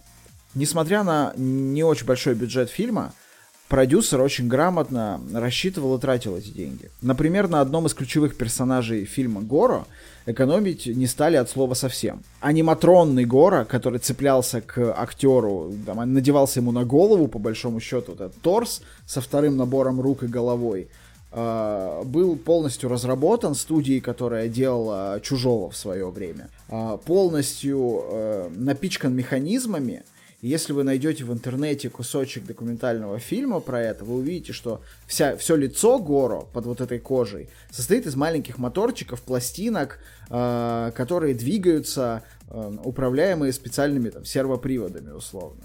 У него, у него даже, э, он даже моргал, причем это было натуралистично. Стоил он миллион долларов. На, на то время это какие-то безумные деньги. Это, я не знаю, это, наверное, одна третья бюджета этого фильма. Это... Интересно. Причем он часто ломался, им было сложно управлять, и его даже не взяли из-за этого в Таиланд. Сказали, что, господи, город тут-то на на съемочной площадке не знает, как себя вести и периодически не выходит на работу. А что он в Таиланде учудит, вообще непонятно. Поэтому брать мы его не будем с собой в Таиланд. Ну хорошо, они хотя бы не стали пере перенимать советский опыт, потому что, если ты помнишь, э, экранизация второго, ну, второй фильм про Алису Селезневу ты смотрел? Да. Там был Громозека. Ага. У Громозеки тоже было 4 руки или 6, я уже, честно говоря, не помню. И там четко видно, что когда одна пара рук движется, то другая не движется совершенно. И на, как бы наоборот. То есть там просто актер, видимо, вдевал э, свои руки в разные рукава и им двигал, а остальные просто как-то удерживались на месте или болтались? Нет, здесь все было немножко иначе. Здесь э, за движение Гора на съемочной площадке в кадре отвечали э, в разное время от 13 до 16 инженеров одновременно. Один управлял глазами, другой управлял бровями, третий управлял мимикой, четвертый э, надевал на себя специальный эндоскелет, с такими руками условными. И своими движениями рук в этом эндоскелете он задавал движения верхних рук для Гора. Естественно, это все выглядело не совсем натурально, и на постпродакшене приходилось добавлять еще какие-то эффекты к этому, как-то там сглаживать с помощью графики. Но в целом это мега дорогостоящая штука, и я бы честно, вот очень хочется загуглить, где этот город сейчас находится. Почему-то мне кажется, что его не уничтожили. Ну, какое-то цветотатство просто. И посмотреть на то, как это работает. Если вы были в Диснейленде, там иногда в хороших, больших, там, на, на старых э, аттракционах есть фигуры, которые вот анимированы плюс-минус так же. То есть там просто какое-то дикое количество моторчиков в лице, которые отвечают за эмоции на его лице. Это очень крутая работа я как бы, ну, тут просто преклоняюсь. Как и преклоняюсь перед замечательным Кэри Хироюки Тагавой, а, японского... Выговорил. Происход... Да. Красава. С первого раза. А, японского происхождения актером, который сыграл Шайн Цунга. Вообще, можно, мне кажется, отдельный телеграм завести с э, кривляниями Шайн Цунга и с тем, как, как он О, выглядит Господи. в кадре. Ну, он красавчик. Ты серьезно? Он красавчик. Ну, не надо вот мне. Хироюки Тагава просто вот Муа! Хироюки, да. Отличный чувак. Если говорить про э, второстепенных персонажей, наверное, отдельно хочется выделить э, вот эту ниндзя-когорту Скорпиона и Сабзиро, и отдельно остановиться на Сабзиро. Морозило, в смысле? Морозило. В смысле, зам... замораживатель. Зама... Потому что я с таким переводом смотрел. А ниже нуля. Кстати, кстати, я смотрел фильм с двумя э, переводами параллельно. Ну, то есть я в каких-то интересных моментах переключался. И вот Живов, который вот, собственно, гнусавый переводчик, он перевел Сабзира как Сабзира. И вообще он тупил гораздо меньше, чем официальный перевод от ОРТ, который придумал замораживателя. И как бы гордо с этим вот именем шагал вперед по телеэкранам нашей необъятной. Ну, то есть, если в следующий раз вы пойдете кушать колбасу, помните, что на кухне у вас стоит замораживатель. И, возможно, возможно, он не выдаст вам колбасу. На площадке Mortal Kombat 1 было, конечно, много любителей, актеров, которые никогда боевыми искусствами не занимались, но им пришлось. А, но помимо них было и довольно большое количество профессионалов. Как уровня Шу, который вполне себе профессиональный актер и при этом боец. Так и, и пирожное. так и уровня Франсуа Пяти. Франсуа Пяти это э, Сабзиро. Я вот тут... Не тут, понимаю, о ком ты. Тут, тут я зачитаю. Ну, это актер, который сыграл Сабзиро. Вообще, как бы это не актер. Я вот зачитаю сейчас, кто он просто. Франсуа Пяти имеет высший титул по джиу-джитсу, черный пояс седьмого дана по карате, черный пояс седьмого дана по нинджитсу, черный пояс третьего дана по дзюдо. Это дядька который до Mortal Kombat не снимался никогда, и после Mortal Kombat тоже не снимался никогда. Ему, очевидно, было некогда сниматься, и он занимался боевыми искусствами профессионально. А, вообще его наняли, позвали, пригласили. А, еще до того, как э, сценарий был написан к Mortal Kombat. Его задачей было подобрать бойцов, которые смогут сняться в фильме. Там же было большое количество массовки еще с бойцами. И самый первый бой, который в фильме должен был быть открывающим, это бой с Сабзиро. А, поэтому Сабзиру надо было подобрать в первую очередь. После многих и многих кастингов так и не смогли никого подобрать, и Франсуа решил, что он сам сыграет эту роль. И при этом поставил сам бои для Сабзиро, и в принципе всю его хореографию боя а, поставил сам. Поэтому, когда будете смотреть кино, обратите внимание на то, как двигается Сабзиро, относительно других персонажей. Вот там реальный чувак, который может навалять все пивнухи в ваш, у вас на районе одновременно, причем, мне кажется. Мне показалось, что двигается он так же, как и все остальные, и так же, как и могучие рейнджеры. Так же нелепо и странно. Нет? Я на твоем месте был бы очень аккуратным сейчас. У него все-таки черный пояс по карате, черный так. пояс по нинджитсу, ну и так далее. И черный пояс третьего дана по... Кстати, а какой у Владимира Владимировича пояс по дзюдо, ты знаешь? Самый лучший. Вот. Я думаю, это правильный ответ. Какой Там бы есть гарант моих прав, который этого твоего замораживателя уберет. Понял? Который на лестнице два раза подскользнулся, пукнул, чуть не умер. Черт. Политические шуточки. О, да. А, В общем, битва века еще впереди, судя по всему. Интересно, добавят ли их в Mortal Kombat 12? Если говорить про второго э, ниндзя в этом фильме, э, Scorpions. Scorpions. Группа. Such a А, lovely тип- play. А, это Eagle. Scorpions. Второй вот... э, Listen to the wind of change. И Да, да. У меня вот к тебе такой вопрос. Давай себе представим. Есть два великих бойца, да? Ну, представь себе, вот закрой глаза и представь. Есть два великих бойца. Один в синей одежде, другой в оранжевой. Тот, который в синей, умеет как бы обращаться со льдом и замораживать предметы. Что умеет делать тот, который в желтом или в оранжевом? Желтый или оранжевый это слишком мелко для моего любимого Скорпиона. Скорпион это, ну, тот, кем я всегда был в уличном Mortal Kombat, который был у нас во дворе. Скорпион умел выпускать из руки э, такую змею. Кри- Одноглазую. Нет, у нее было два глаза, неправда. А, и при этом он произносил дико крутую фразу, которую никто из нас, естественно, в детстве не понимал и воспроизвести не мог, поэтому мы говорили, что типа... На самом деле он говорил get over here, если я ничего не путаю, то есть иди сюда, А, иди ко мне. Да, на- Да, типа того. Типа, «Ше, get over here, ёпти. Есть что. Ты, ты мне все равно объясни, почему он не умеет управлять огнем, где, как, то есть я, вот, ну, это же все-таки какая-то азиатская мифология, там, китайская, японская, да?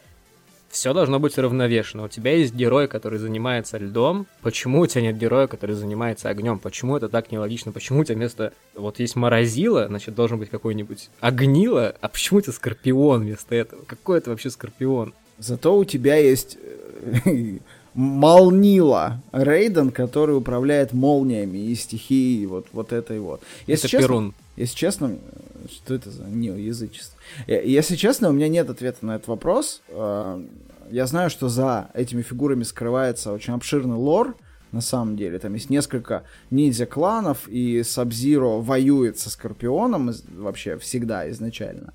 Но конкретно в первом фильме они находятся под, скажем так, ментальным управлением Шаньцунга, и поэтому подчиняются ему нехотя. Кстати, вот эта фраза знаменитая «Get over here», она произносится голосом Эда Буна в фильме. Того самого Эда Буна, который создатель Mortal Kombat. Это его голос. Еще один э, знаменитый персонаж того времени тоже должен был появиться в фильме про Mortal Kombat. Это Стивен Спилберг. Он, когда узнал, что, значит, снимают Mortal Kombat, а он был диким фанатом игр в принципе, он срочно попросил себе камео в этом фильме. И под него даже есть сцена. В самом начале открывающая сцена, где Джонни Кейдж разговаривает с режиссером таким а, на съемках фильма. Вот там должен был быть Спилберг. Но в последний момент он там что-то не смог, отказался, и поэтому а, так и не получилось снять сцену с ним. Ну, очень похож, кстати. Я, когда смотрел, я по- понял, что это какой-то очень знакомый мне образ, и только сейчас я понял, что это за образ, который я там увидел. Да, специально подобрали достаточно похожего другого режиссера, и вот сняли это камео в таком формате. Я могу сказать, кого еще не хватает в этом фильме, в принципе, для общей атмосферы. Мне кажется, Александра Невского очень не хватает. Он бы очень подошел своей, как бы, актерской игрой, своим великолепным телом и вообще отточенными движениями настоящего русского ниндзя. Мне кажется, для какого-нибудь там русского героя это было бы просто великолепно. Я понимаю, что человек из Питера не может не любить э, тело Александра Невского, но как бы да, мы, мы уважаем твою любовь к нему. Курицын, э, Александр, Сашечка, Сашенька из Питера вот, с, Сашуля. с любовью от Гришеньки. От подкаста Маскульт. О, Зашлем вот это сейчас. Аудиокассету с нашей записью. Да. Еще про фильм стоит, наверное, сказать две важных вещи. Первая вещь это две самых знаменитых в то время, да и до сих пор, очень знаковых боевых сцены. Это две битвы. Битва Джонни Кейджа со Скорпионом и битва а, Лю Кенга с Рептайлом. Они были сняты уже позже, на дополнительных досъемках в Таиланде, специально туда была отправлена повторная экспедиция. Дело в том, что э, почти готовый фильм показали определенной группе респондентов и без этих сцен. И почти все сказали, что в фильме не хватает какого-то экшена, каких-то по-настоящему эпичных сцен боевых. Тогда было решено еще раз полететь в Тай, уже ограниченной съемочной группой, и снять конкретно вот эти сцены. И эти сцены оказались самыми лучшими в фильме и самыми, наверное, худшими для актеров. Потому что обе сцены были очень травматичные, несмотря на количество защиты, которое было на актерах, тому же Джонни Кейджу э, все-таки умудрился Скорпион просадить мимо двух защищающих пластин прямо в почку. И сам актер потом рассказывал, что он еще какое-то время писался кровью, и это достаточно больно. Актеру, игравшему Люк Энга, в определенный момент э, Рептайл сломал э, три ребра. Ого. Причем сам актер э, об этом никому не сказал, выпил э, анальгетик и продолжил снимать эту сцену, потому что это был уже какой-то там десятый дубль, и ему нужно было ее доиграть. Он только попросил рептилию, ну, рептилия, будь ты человеком, не бей меня в правый бок, пожалуйста. И, Ящер. Да, будь, будь настоящим ящером, не бей меня в правый бок. Они досняли сцену, и только после этого он уехал в больницу с переломами ребер. И вот тогда, кстати, актер, игравший Джонни Кейджа, плакался режиссеру, что, мол, господи, настолько болезненных съемок у меня не было вообще никогда. А Андерсон ответил ему, что, ну, что ты, вот тебе сегодня сколько ребер сломали? А вот гражданину Шу три ребра, ребра сломали. так что вот так вот снимались эти фильмы. А, достаточно жестко и травматично. Вторая важная вещь, которую стоит сказать про этот фильм, и последняя – то, как собирался саундтрек к нему. Саундтрек к Mortal Kombat это прям отдельный культурный феномен, который нельзя не выделять. В то время саундтреки к фильмам э, стоили достаточно дорого и делали их достаточно там скриптованно, поэтому э, ни одна звукозаписывающая студия не готова была предоставить и не хотела предоставлять того, чего хотели создатели фильма. А они хотели танцевальную музыку, хотели техно, э, стилизованная под их э, бои. Создатели фильма, практически отчаявшись э, получить то, что им нужно, пошли по клубам, что называется, и начали просто слушать, что в этих клубах играют, отбирать какую-то музыку оттуда. После этого создатели фильма пришли к Джорджу Клинтону, а, он работал вообще в индустрии с начала 80-х, в основном был известен саундтреками Кукуриным и культовой всякой фантастики типа сканирования мозга. А, выбор не самый очевидный, как казалось бы, да? Но Клинтон очень четко понял, что нужно Андерсону. В фильме по файтингу нужно использовать не привычные инструменты и звуки, а максимально драйвовый бит, который вовлекает зрителя в сцену и напоминает ему об игре. Для этого Клинтон использовал изобретенный им самим подход. Он назывался техно-тайка-орка. Это когда техно накладывается на азиатские тайка-барабаны и поддерживается оркестровым звучанием. Результат всем известен. Саундтрек «Смертельной битвы» на своей популярности чуть фильм не превзошел на самом деле. Песни оттуда разобрали на миллионы просто сэмплов. А диск с саундтреком к Mortal Kombat стал первым диском танцевальной музыки, который получил платиновый статус в мире, в принципе. То есть платиновый статус это там сколько-то миллионов копий, если я не ошибаюсь. Да, да, что-то там есть такое. Но это же получается... Я вот, как ты понял, не очень хорошо отношусь к этому фильму. И мне кажется, что саундтрек это единственное, что он нам оставил. Он нам не оставил никаких воспоминаний, никаких ярких героев, никаких ярких сцен. Хотя ты говоришь, что там были две эпичные битвы, но типа битва того же Брюса Ли с э, Чаком Норрисом в Колизее, мне кажется, она гораздо круче, чем битва э, Ящера и вот этого дядьки накачанного, как его, Люкенга, да, а, в, какой, в, в каких-то развалинах. Я, я просто не могу понять, как бы, чем это, чем это хорошо, потому что кажется, что нам реально ничего от этого фильма, кроме саундтрека, не досталось и сам саундтрек ассоциируется с игрой, в общем-то, а не, а не с фильмом. Mortal Kombat до сих пор одна из самых э, продаваемых франшиз в мире. Где твой Чак Норрис? О, он считает до бесконечности в третий раз.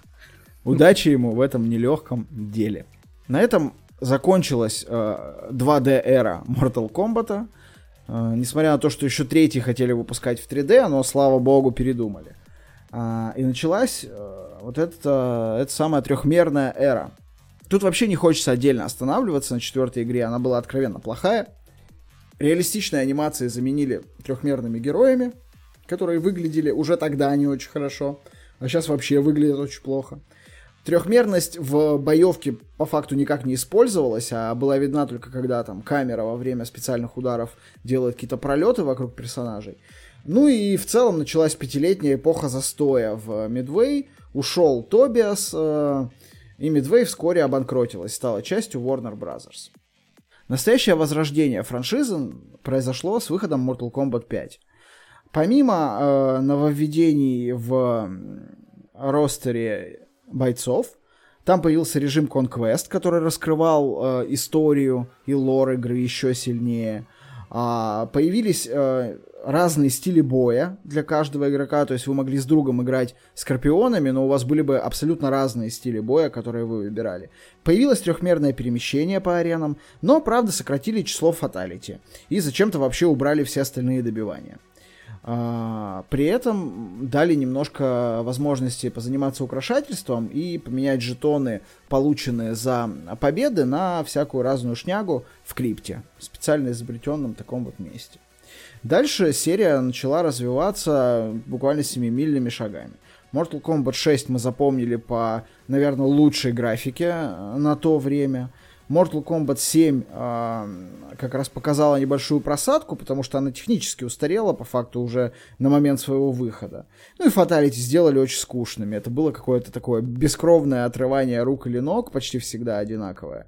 Единственное, что там было прикольного, в числе дополнительных игр там появился некий клон Mario Kart, только с персонажами э, Mortal Kombat на машинках. Во втором, кстати, теннис был. Там мини-игры. Разницы. Да, да, мини, да мини... Там, там разница инфа, но если ага. 250 раз то ли победить своего соперника, то ли просто сыграть, то вас на короткое время переносят а, в обычный такой двухмерный теннис. Там тоже разнятся данные, потому что скриншотов я не нашел. Ага. Но сам факт, что нужно провести 250 матчей, как минимум, а как максимум еще и выиграть, это, конечно, удивительно для пасхалки. Но это какая-то классическая история для пасхалок 90-х годов, которые нужно играть там 100 лет, чтобы их найти. Вообще количество таких э, легенд про Mortal Kombat, оно зашкаливает. И мне кажется, в первую очередь это потому, что тогда у нас не было интернета, и не было возможности где-то посмотреть полный гайд по этим всем добиваниям. Поэтому нам казалось, что их какое-то бесконечное количество возможных комбинаций на геймпаде. А, и мы еще вообще не все открыли. Появились, конечно, какие-то книги, мы покупали книги там с э, кодами и добиваниями, но это было далеко не у всех, далеко не всегда. И поэтому мы всегда ждали от игры, что в ней есть что-то еще спрятанное, чего мы вот э, точно не знаем. И это правда часто было, ну, и да, истиной. Да. Я вот читал, что они так это и разрабатывали, что тот же Бун или Тобиас, в общем, один из них, а они втихаря друг от друга добавляли какие-то штуки в игры, чтобы была максимальная такая атмосфера загадочности.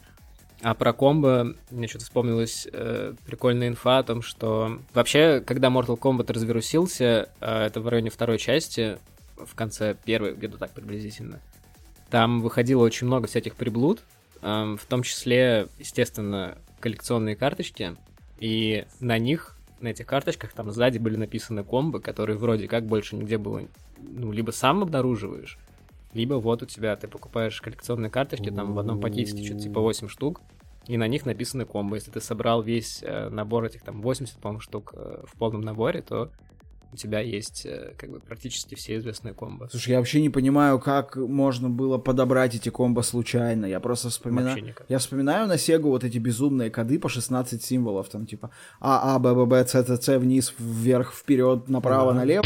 Я их нажимать-то не успевал, а, а запомнить это, ну, вообще какая-то жопа. Так тогда же, кстати, выходили специальные приблуды.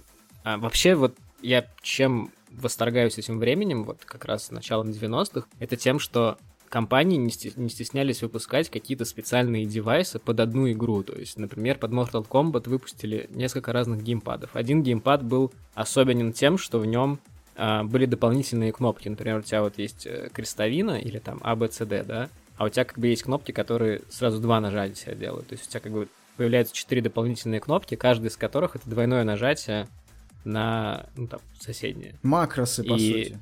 Да-да-да-да, появились кнопки с макросами. Это почти как трубы, видимо, но только вот заточены именно под Mortal Kombat. И они брендировались Mortal Kombat. А еще был вообще мега крутой геймпад, а который, в который можно было записать, собственно, комбы. То есть там была специальная карточка, которая вставлялась в этот геймпад. На геймпаде был экранчик, и ты мог записывать э, в память э, определенного рода комбинации, и с помощью этого экранчика, там, вверх-вниз нажимаешь кнопочку, выбираешь комбинацию, и как бы она, этот геймпад ее проигрывает. Офигеть. Вот тогда вот не стеснялись такое выпускать. А сейчас как-то, конечно... Я, вот сейчас, честно говоря, я вот такого модульного и вообще такого специального, кроме вот... Э... Ну, наверное, лаба у Нинки. Лаба, и еще у Нинки есть игра, которая... в которой ты можешь э, встав... вставить джойкон в такой маленький космический корабль, там менять пилотов, пушки, не знаю. Я знаю, что у покемонов есть свои девайсы, типа покетболы там и так далее. Да, да, да, да. Вообще Это тоже Nintendo, есть. кажется, ну, так, расово японская до сих пор, а, больше, чем Sony японская. И она все-таки вот занимается такой модульностью, и это действительно круто. Я вот сейчас тебя слушаю и понимаю, что мы там э, в своем Владивостоке, сидя с приставкой, купленной на рынке, с геймпадом вообще не от Sega, а какой-то там китайский геймпад, просто похожий внешне, э, даже и помечтать не могли о том, что есть какая-то модульность, какие-то геймпады с макросами предзаписанными, там на бумажках передавали друг другу эти комбинации. Да. И то, которые не всегда срабатывали, типа, потому что оказывалось, что там палец съехал, и ты нажал не назад, а вниз и, и, и так далее.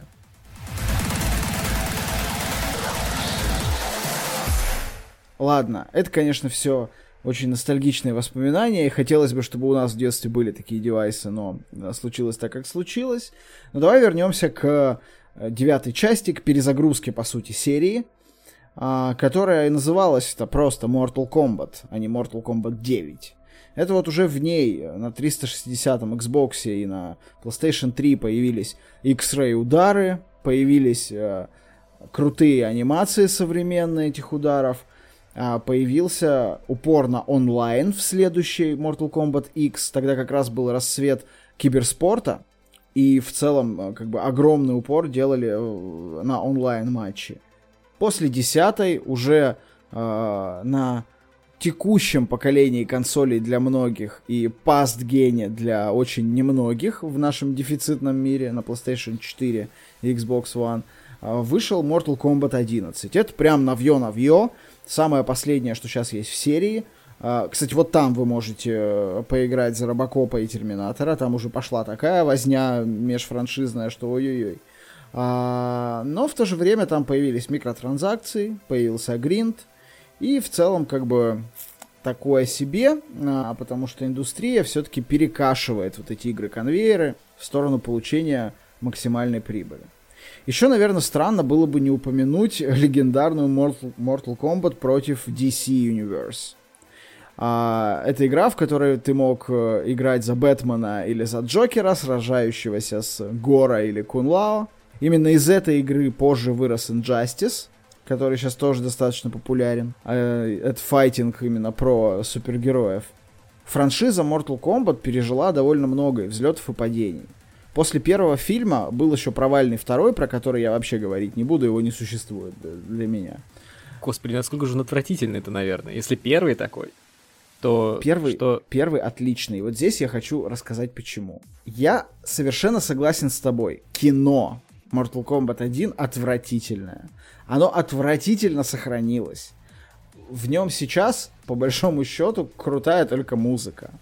Но я, когда смотрел его, постарался взглянуть на это с точки зрения не фильма, как отдельного произведения, а с точки зрения адаптации игры для большого экрана, в которую ты не можешь играть, но хочешь посмотреть.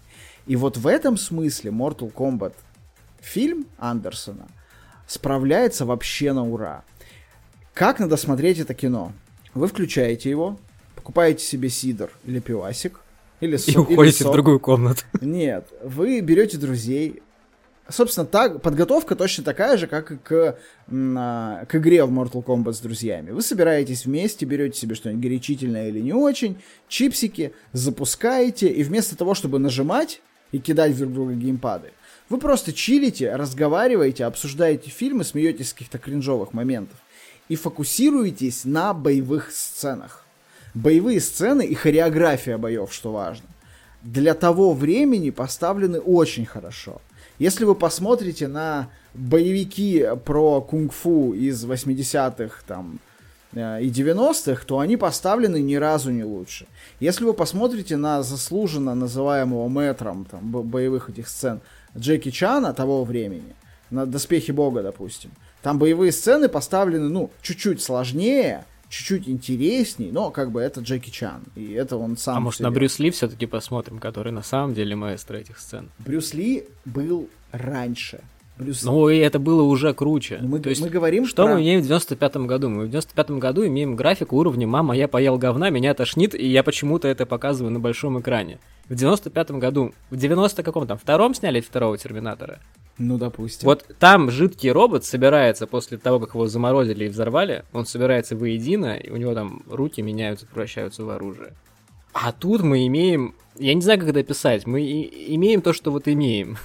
Зачем это существует? Первый Mortal Kombat — это во многом инди-фильм с супер маленьким бюджетом и наполовину неконтролируемый в целом. То есть это надо воспринимать как э, демо как демо к полноценному фильму, как первый Терминатор относительно второго. Он хорош, но второй строго лучше. Поэтому сравнивать в лоб со вторым Терминатором, у которого были уже бюджеты и уже успех первой части, наверное, не очень правильно, потому что, естественно, графика там стыдная в Mortal Kombat. Но боевые сцены и вообще как нарезка боевых сцен в нужном тебе сеттинге, это смотрится офигительно. При этом музыка, она не просто гениальная в отрыве, она еще и очень гениально работает внутри фильма. Например, э, вот две самых крутых батальных сцены. Скорпион против э, Джонни Кейджа и Кунглао против э, Рептилии. Скорпион против Джонни Кейджа это чисто визуальная история. Она очень красиво снята. Вот этот лес, летящий этот змей из руки Скорпиона. Это очень хорошо. Потом на вот эти бои в каком-то темном пространстве, где все красным светом горит и, значит, падает. Это все очень красиво, очень визуально. А да с... нет, это некрасиво, потому что у тебя там, допустим, в том же бое, вот где рептилия дрался, у тебя там есть склейки, где там чувак прыгает на другого чувака, выставив ногу вперед, и у тебя там три склейки, и на всех трех видно, что он летит по разным траекториям. А вот бой... Ну, этого не было уже в фильмах 80-х. Бой, про который говоришь ты с рептилией, это как раз другая история. Если Джонни Кейдж и Скорпион — это визуальная история, история про стилистику и эстетику боя, то э, драка рептилии с Люкенгом — это история про звук. Там нужно слушать вся драка там через музыку передается. Ее можно закрытыми глазами смотреть на самом деле. Нужно. Потому, потому что музыка, она там, ну, вот просто богическая. Даже финальная ну, драка да. с, с э, Шайнцунгом, она не такая крутая с точки зрения музыки, как э, вот драка с рептилией, и она не, ту, не такая крутая визуально, как драка Джонни Кейджа. Ну, это правда, это две, это, это вершины. И это общепризнанный. И я вот сейчас понимаю, почему первый Mortal Kombat называют идеальной адаптацией игры. Потому что для файтинга, игры, у которой нет по большому счету сюжета, есть только там какая-то канва, игры, у которой нет драмы, драматических поворотов, это идеальная адаптация. Они не начали придумывать драму они не начали углублять героев и персонажей. Они не начали строить какой-то отдельный продукт. Они просто дали мне вот эти подрачки только по телеку, ну или в кинотеатре. Один минус, который я вижу у этого фильма, как у адаптации. Это как бы не, не самостоятельное произведение, это приложение к игре. В этом фильме нет крови. Для того, чтобы получить PG-13 и не отсечь поток школьников в кинотеатры, им пришлось убрать кровь и убрать смерть персонажа из фильма. Поэтому там есть там какой-то кровоподтек небольшой э, в уголке рта, и там есть смерть э, Сабзиро, который не является человеком, и поэтому его убить можно, и смерть Гора, которая вот тут я соглашусь, она смотрится максимально кринжово, как фигурка Гора уменьшается просто лупом на постпродакшене и как бы теряется в какой-то кроваво-коричневой мути. Ну там еще и смерть э, какого-то рандомного чувака. Э, Которого Сабзира заморозил в самом начале и расколол. Да, но у него нет лица. Ну, то есть, как бы, видимо, это проходит PG-13. Ну, наверное. Там есть еще вот этот э, замечательный чернокожий боец в начале, из которого высасывают душу. Ну, вот как- как-то вот им удалось обойти, но если бы там был тот уровень крови э, как бы, как кр- кровь кишки раскрасила, как было в оригинальной игре, это, конечно, смотрелось бы более круто и трэшово. Как там какие-нибудь, я не знаю, фильмы из 80-х фантастические, когда просто все вокруг заляпано говном, и все счастливые ползают э, в соплях. Как, бы, как в звездном десанте после подрыва жуков, они были в такой желтой массе все, рвотной какой-то. Ну, короче, вот э, надо было больше крови, без крови не то. Но до сих пор смотрится очень камерно, очень прикольно, и подзалипать под пивасик, во, просто супер, я вам дико рекомендую. То есть, я так понимаю, что фильм твоей мечты — это бессюжетный махач, снятый Квентином Тарантино. Это не фильм вообще.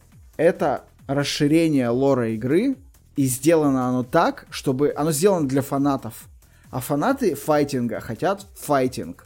Им плевать на драму. И если ты начал бы там снимать какие-то арки персонажей, про то, как они друг с другом взаимодействуют, почему у них какие-то глубокие истории, как они там кого-то любят или не любят, мотивации и так далее, фанатам бы это не зашло. Поэтому это чисто, это, это правильная, хорошая адаптация для того времени. Именно для такой игры. Если ты адаптируешь Last of Us в сериал, тебе нужна драма и так далее. Если ты адаптируешь гонку, сделай кино, в котором 90% времени ты будешь видеть, как две машины или больше друг с другом под пиздатую музыку гоняются, кто быстрее.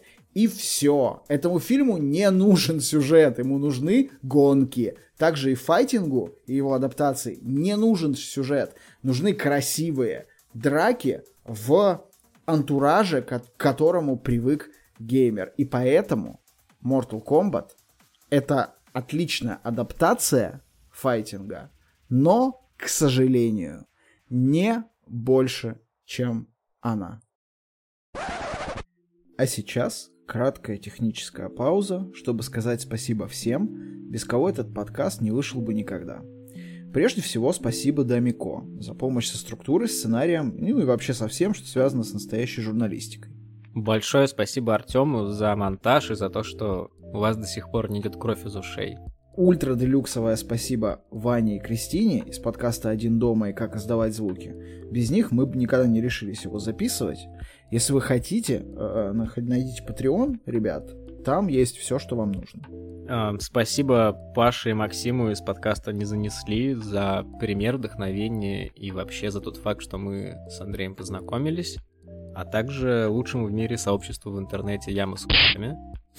Про это знакомство мы будем рассказывать своим детям. Не, Да. не общим. за поддержку и первые рецензии. Что будет дальше? Мы планируем много разных тем, интересных и не очень.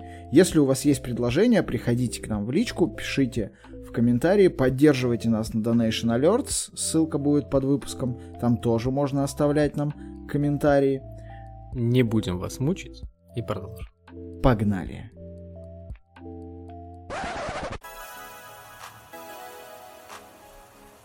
История серии, в общем и целом, понятна и ясна, но, как обычно это бывает в России, это все было немножко по-другому. Я лично не могу сказать, что я много играл в Mortal Kombat. То есть, наверное, в детстве это в сумме было там час-полтора на Дэнди сына маминой подруги. Вот именно так. У меня у самого на Дэнди Mortal Kombat не было. Для меня в основном Mortal Kombat и его герои, а, они пришли в мою жизнь, когда у нас началось увлечение фишками, они же кэпсы, они же сотки, и там вот э, были, собственно, все эти фишки с изображениями героев, с их именами, оттуда мы их в классе, во всяком случае, узнали. Потому что как так получилось, что ни в нашем классе, ни в параллельных Mortal Kombat не был какой-то игрой, в которую играли все. Наверное, мы до сих пор все играем в фифу. А что было у тебя? Ты играл в детстве в Mortal Kombat, и как на это смотрели твои родители? У меня был Mortal Kombat на Сегу. У меня он был просто третий. Мне его купили вместе с Сегой. Как и какой-то хоккей. Ну, то есть у меня вот мне подарили Сегу на Новый год. Какой-то хоккей к ней. Я уж не помню, как он назывался. Но там была команда Питтсбургские пингвины. и можно было махаться с другими игроками на льду. Там был Mortal Kombat, там был Sunset Riders про ковбоев от Konami, а, и там был, по-моему, Jungle Strike про вертолеты. Mortal Kombat я играл, так как, ну, я рос с младшим братом, и консоль у нас была одна на двоих, то игры на двоих, они занимали большую часть нашего времени, потому что по одному играть не очень получалось, как бы брат был маленький еще для того, чтобы проходить что-то сюжетное, а я должен был с ним всегда делиться. Если я начинал играть один, он начинал скулить, ныть и как бы приходилось играть во что-то вместе. Дима, привет, если ты это слушаешь. Ну и как бы папа, который все это покупал, он тоже был таким несостоявшимся, но, но потенциально заядлым геймером, который в свое время, я помню, притаскивал домой какие-то даже аудиокассеты, короче, какую-то хреновину, которая подключалась к аудиомагнитофону. Туда заправлялись какие-то кассеты. Это все подключалось к телевизору, и там была какая-то супер древняя игра. Я не помню, как эти технологии древних работали, но что-то такое точно было. Если, кстати, вы в курсе, да. напишите в комменты, как это херня называлась. У меня совершенно вылетело из головы, как это называется. Я недавно смотрел ролик про это. Вообще, советую посмотреть канал Russian Dick, там много про это. Называется. Возможно, мы когда-нибудь сделаем выпуск про ретро-консоли. Вот, э, и, соответственно, когда он покупал нам какие-то консоли, сначала это была Dendy, потом это была Sega, а, он всегда брал игры на двоих, у нас всегда было два джойстика, мы всегда покупали второй, если какой-то ломался, ну, то есть они всегда были два исправных, без этого дома начинались конфликты. Ну и, наверное, с тех пор у меня вот всегда по умолчанию я покупаю консоль, там в, всегда есть один геймпад, я всегда покупаю второй.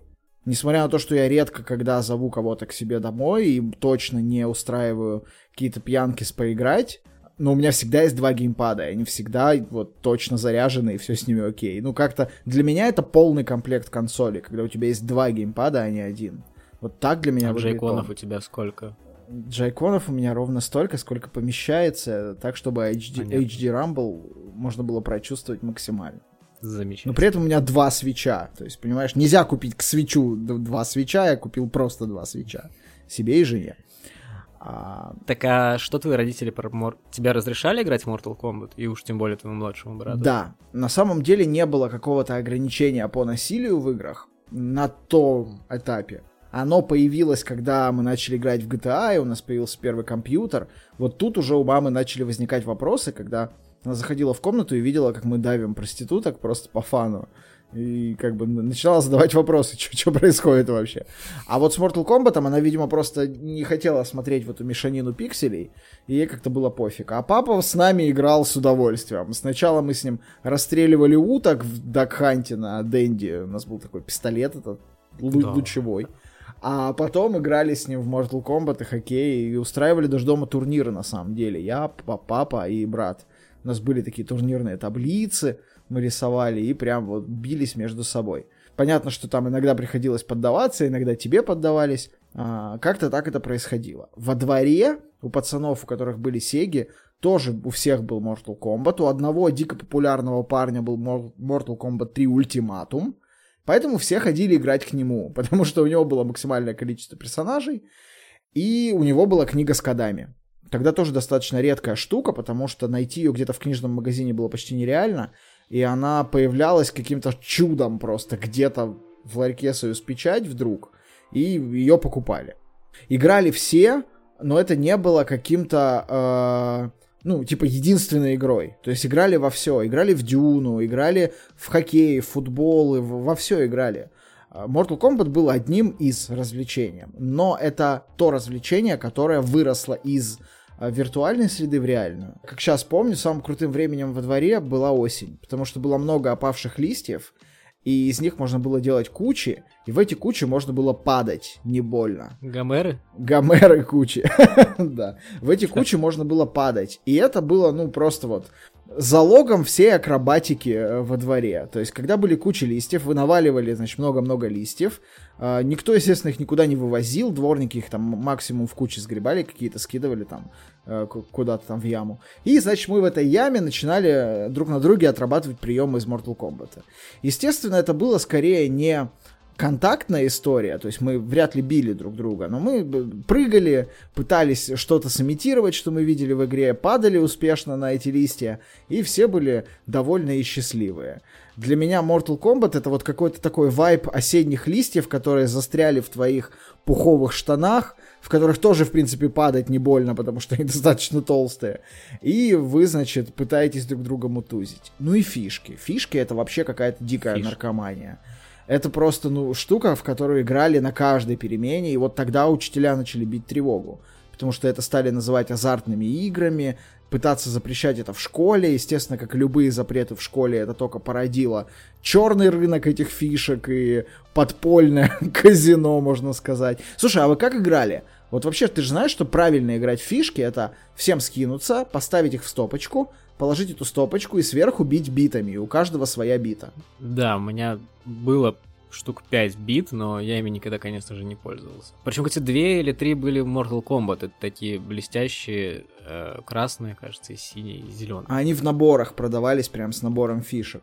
Я не знаю, откуда они у меня были. Так вы... Потому что я помню, что набора у меня Mortal Kombat как такового не было. Я Mortal Kombat, все, которые у меня были, все выиграл у кого-то. А откуда у меня биты взялись, реально не понимаю. А как вы играли? Вы биты разбивали? Не-не, руками. А, то есть вот просто стопочку и так эту стопочку бьешь об асфальт. Ну да, парту об асфальт ага. что-нибудь э, еще. Вообще, фишки у нас тоже сначала пытались запретить в школе, ну, в классе и в параллельных классах. После этого началась новая мода, мы начали играть в какую-то очень странную игру, в которой... Э, надо, предметом... надо было раздеваться. Нет, Слава но предметом Богу. игры была по-хитрому свернутая крышечка от сигаретной пачки. И вот тут уже учителя реально забили тревогу и разрешили играть фишки и запретили играть в сигаретные пачки. Но как бы это тоже никому не помогло. Там еще были такие точечки, они были на внутреннем ушке крышки от пачки, такие синие кружочки разноцветные. Надо было наверх этими кружочками так вывернуть эту крышечку, чтобы она вот была, значит, как похожа на фишку. Да, я, я видел такую штуку тоже. Не помню. Можно будет как-нибудь потом это обсудить, но это очень какая-то странная тупая игра была. И да, фишки в какой-то момент локально проиграли. Но вот что я тоже хорошо помню, что родителям всегда вообще было все равно, во что я там играю. И, в принципе, уже, ну, в какой-то момент э, мне разрешили не спать после 9, потому что достаточно какого-то большого возраста я ложился спать сразу после спокойной ночи малыши. Ну, это в 18, да? Примерно. Не-не-не-не, в 20.45 а. спокойно малыши начинаются, нет, нет, 21.00 они заканчиваются. 18 лет. А, 18 лет? Ну да, да, да. Сразу после алых парусов, как сходил, так и такой. Вообще, я думаю, что где-то до 12, наверное, я в 9 ложился спать четко. Потом уже мне разрешили попозже ложиться спать, но вот как бы именно какое-то вот типа насилие, которое показывали после 9 вот в фильмах вечерних, я его как бы все упускал. И поэтому иногда бывало такое, что там, в классе все пацаны что-то посмотрели, а я нет, и я как бы как лох, получается. Ну, в общем, до сих пор так. Um, да ладно, да. у тебя есть PlayStation 5, в отличие от многих. Ну, хорошо, уговорил. В общем, каким-то таким образом не было какого-то у меня лично разделения контента на так вот, тот, который мне можно смотреть, или тот, который мне нельзя смотреть. Потом я проще на, просто начал отворачиваться, когда в фильмах или сериалах показывали голых тетенек, и мне было, конечно, очень неловко, когда ты сидишь с родителями, смотришь какой-нибудь сериал, типа «Бандитский Петербург», а там сцена с голыми тетеньками в тюрьме, и ты такой, блин, а чё, куда-то как бы деться-то, и никуда не денешься. До сих пор так делаю с женой. Да. Это, мне кажется, полезный скилл. Ты вырабатываешь его в детстве, и потом он тебе помогает в жизни. На что ты смотришь? Я на стену. Она такая интересная. Там конечно, же. конечно. Ты никогда не замечала, какие у нас интересные обои? Ладно. Ну, вообще, мне кажется, что мы выросли в какое-то очень замечательное время, когда детское телевидение еще было живо, и был жив Сергей Супонев, царство ему небесное. И когда оно еще не умерло и не заместилось какими-то каналами и паровозиком Томасом. Я, честно говоря, вот очень рад, что нам удалось пожить в первую волну вот этого детского телевидения, потому что та волна, которая сейчас идет, насколько мне известно, это какой-то просто отвратительный кал. Вечером в среду, после обеда, Ой. сон для усталых взрослых людей. Мы приглашаем тех, кто отчаян в дикие джунгли скорей. Блин, может по средам писаться? В смысле выпускаться и... Да, было хорошо, было просто замечательно. И ни мне, я так понимаю, ни тебе, ни, в общем-то, многим моим знакомым особо ничего прям такого смотреть не запрещали. И я даже понимаю, почему. Потому что в 90-х у нас на улицах, когда вот мы росли, у нас на улицах творилась какая-то такая дичь, что, ну, ты запретишь смотреть как бы человеку там насилие какое-то по телевизору, но он выйдет на улицу, там этого насилия, как бы там с проститутками, наркоманами и всем прочим просто завались, и поэтому как-то и вообще были дела поважнее, чем оградить своего ребенка от того, чтобы он там смотрел что-то не то. Ну, Там важно факт. было, наверное, сохранить ему жизнь, пока он там в дворе гуляет. Ну или заработать А Америке- денег на еду. Да, да. А в Америке немножко не так. Все-таки там 80-е, 90-е, там чуть более было уже развитое общество. И была уже к 80-м сформирована регуляция того, какую рекламу можно показывать в детском эфире, например, какую рекламу нельзя показывать в детском эфире, сколько вообще должно быть рекламы в детском эфире, какие должны быть передачи, там разные каналы были обязаны какой-то процент детских передач у себя иметь. Но в 80-м году пришел Рейган и сказал, что все это противоречит Конституции, и что это противоречит свободе слова, и зарубил на корню несколько интересных инициатив, которые в тот момент формировались. А в 84-м вообще просто отменил какие-либо рекомендации, регуляции на детскую э, рекламу, на рекламу в детском эфире. И в этот момент э, обнаружилось, что детям начали очень много чего рекламировать. И проблема в том, что дети, они не отличают э, передачу от рекламы. То есть они отличают, но не все. Но ведь И не реклама, во всех возрастах. реклама Mortal Kombat была достаточно бескровной. Я видел два ролика. Первый ролик был какой-то... Он, конечно, точно менял сознание людей, которые его смотрели, потому что если вы его посмотрите, а мы попробуем приложить ссылку на него к э, выпуску, то, ну, как бы его надо было снимать под веществами, по-моему. А вторая реклама, она еще более артхаусная и, ну, вообще прям жесть. Ну, как бы там нет нигде крови и ни- ничего такого. Ну, дело даже не в рекламе Mortal Kombat, а дело, в общем-то, в принципе, потому что кроме Mortal Kombat рекламировали всякую вредную еду, какие-то там Обожаю. хорошие игрушки. Обожаю. Между прочим, я читал исследование, что в 2009 году люди делали исследование, что чуваки смотрели детские эфиры и выяснили, что что-то порядка 90% продуктов, которые рекламируются в детском эфире, они, в общем-то, вообще никак тебе не полезны. Это просто откровенно какая-то от- отрава, прям яд. Вот. И ни один из брендов, рекламируемых в детском эфире овсяных хлопьев на завтрак, ни один не соответствует каким-то там гайдам, допустим, Великобритании. Ну хорошо. Так получается, что и у Mortal Kombat тоже была какая-то история, а, ну, которая не очень рекомендована детям или что? Или как, как это связано? Ну, как раз, когда сняли эту регуляцию, вообще люди стали гораздо сильнее задумываться о том, что смотрят их дети, что делают их дети. И как раз вот в 84 году, когда вот отменили эту регуляцию, в 88-м законопроект, э, который снова пытался сделать хоть что-то отрегулировать, он снова был зарублен э, Рейганом, и потом уже то где-то в 90 как раз вот под давлением общественности они все это как-то более-менее хоть немножко вернули. Но люди просто в какой-то момент поняли, что нужно контролировать по-хорошему то, что смотрят твои дети, потому что государство за тебя это больше не делает.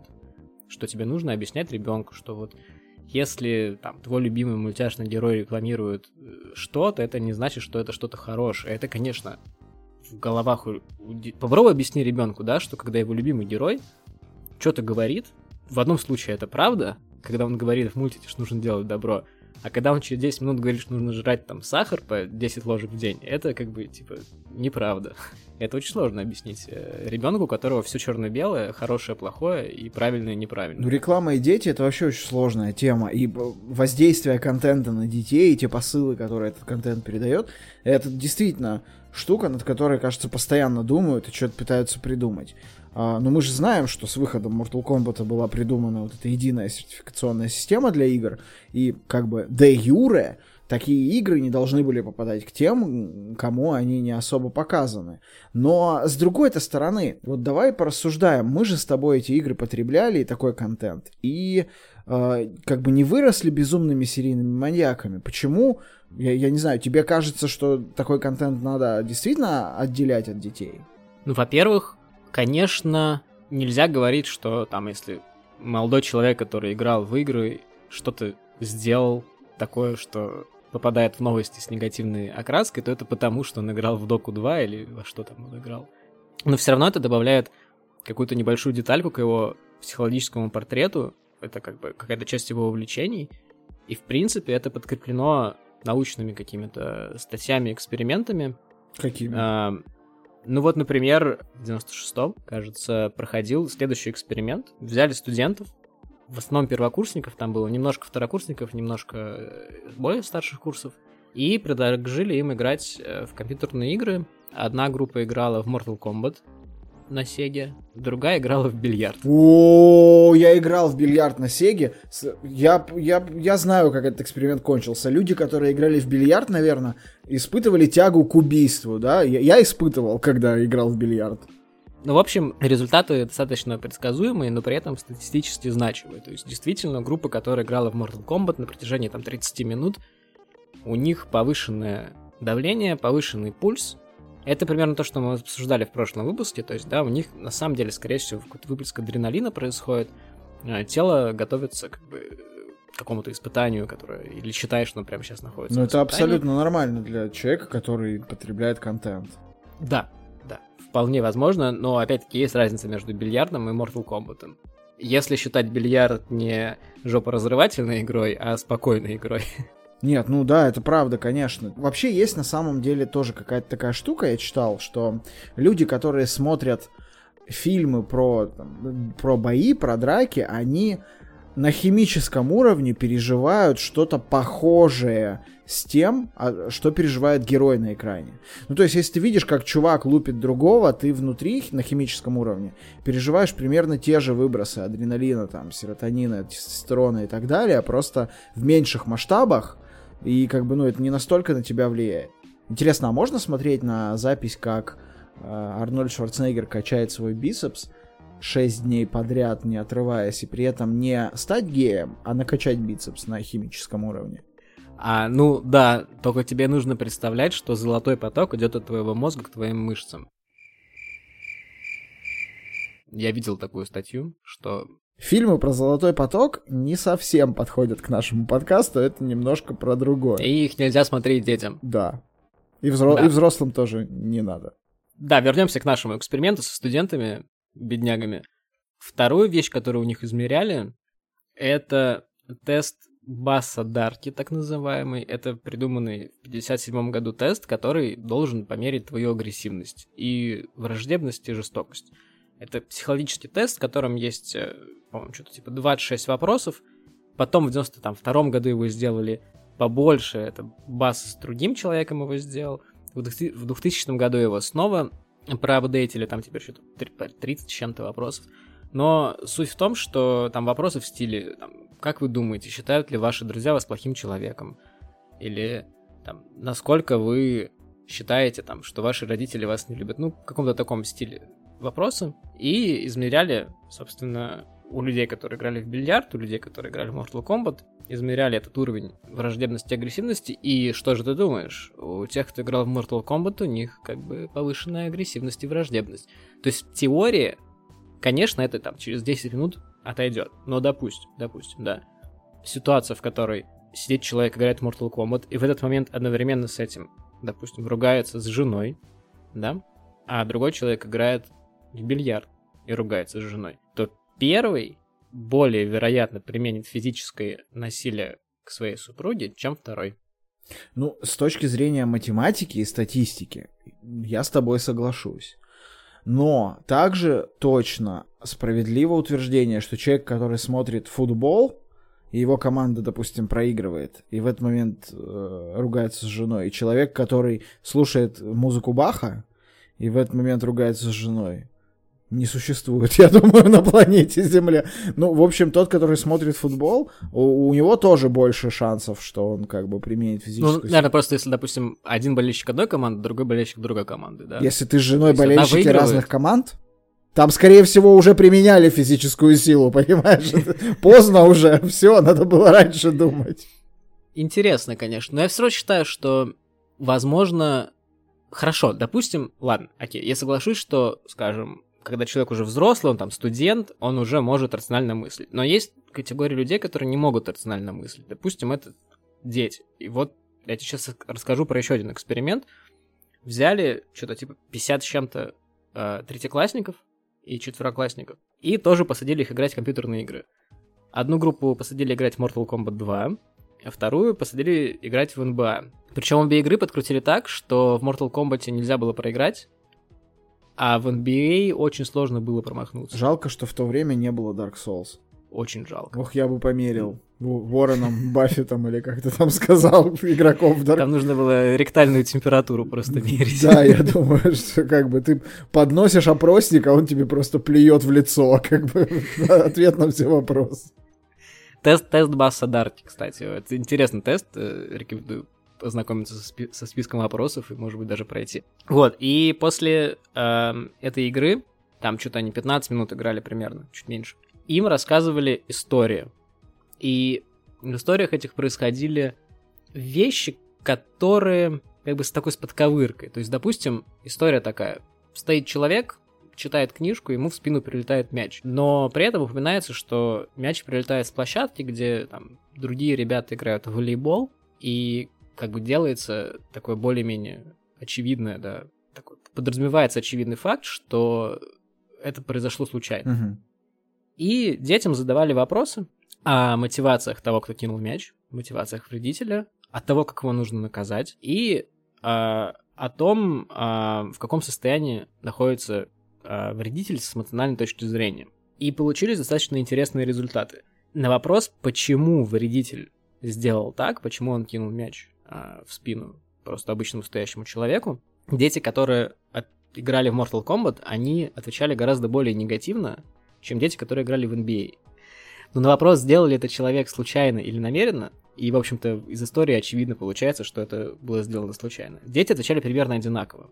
И дается такое объяснение, что когда тебе задают вопрос, почему кто-то сделал как-то, тебе нужно сначала сгенерировать список возможных причин, после этого ты из, этих, из этого списка выбираешь себе наиболее вероятную.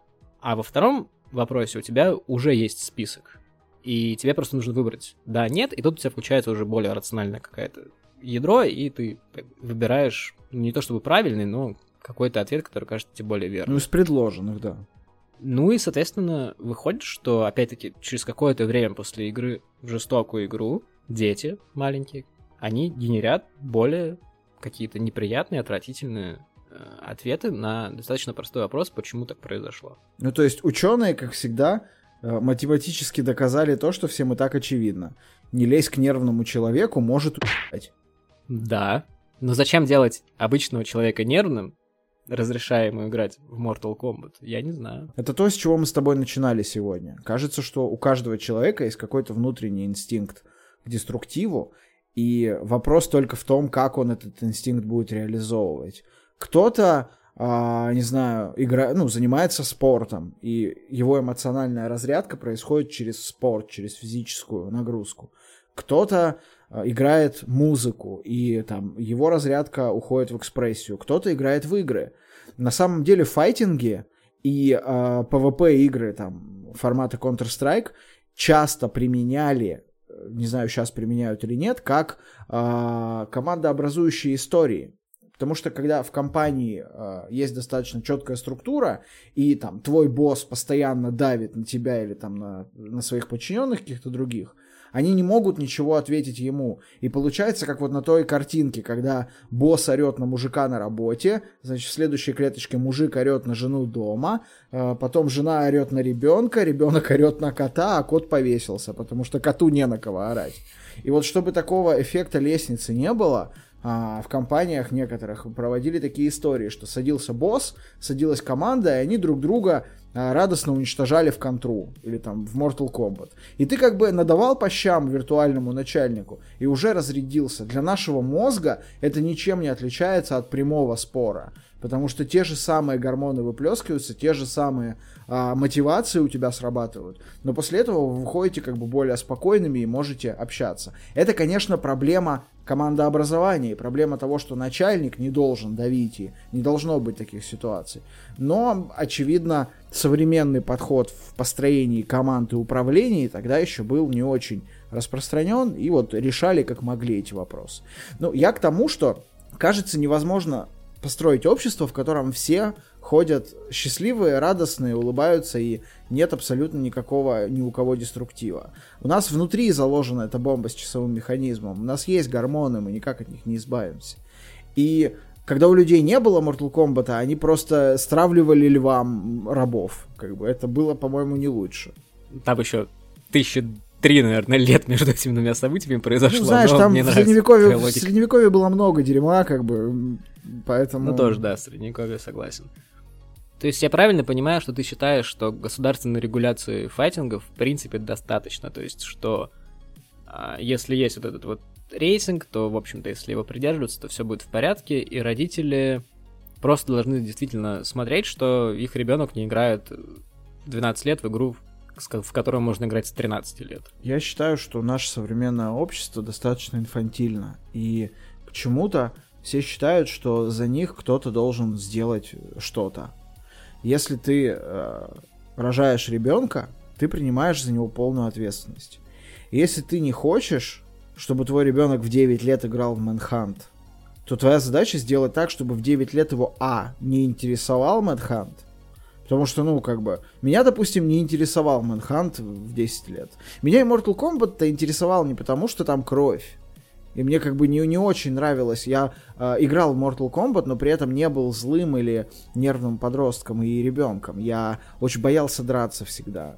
Я типа, ну, э, поэтому был достаточно забитым, потому что стоило кому-то чуть более наглому там, э, дать меня в нос, я плакал и уходил. Я как бы... Ты поэтому решил записываться с человеком, который живет на максимально удаленном расстоянии от тебя? Да, это очень удобная ага. концепция. Вот.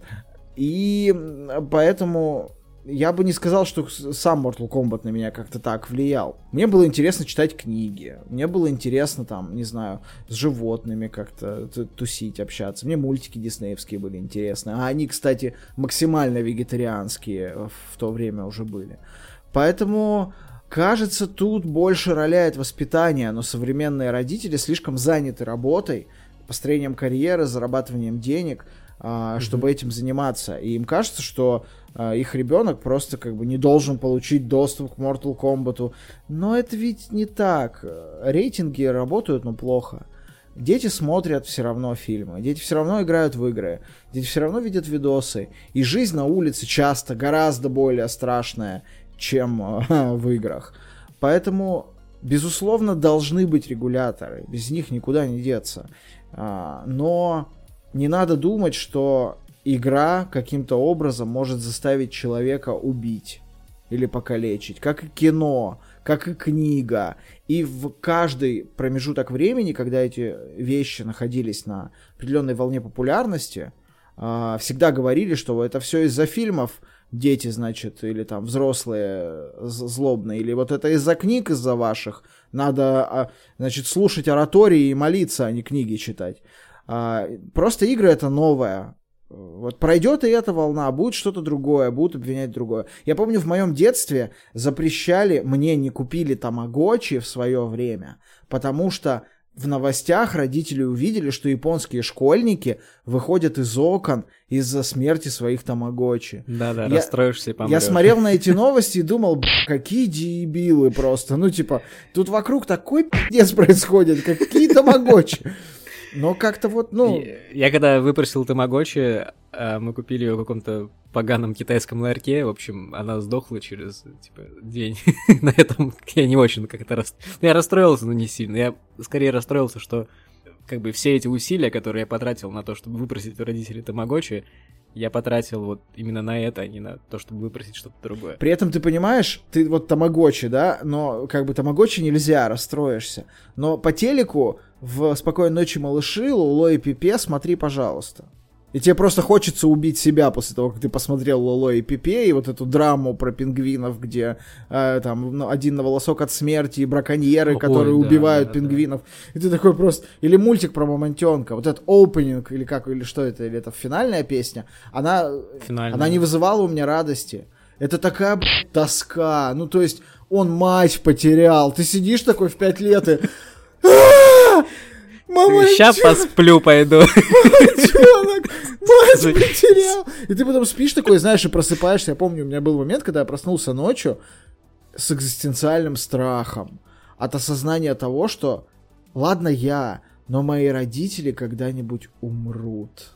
И я когда-нибудь умру. И это был такой страх, мне было лет шесть. Я просто весь в соплях пришел к маме, говорю, а вы когда-нибудь умрете? Мама, наверное, офигела. Я, я представляю, если в 3 часа ночи приходит ребенок.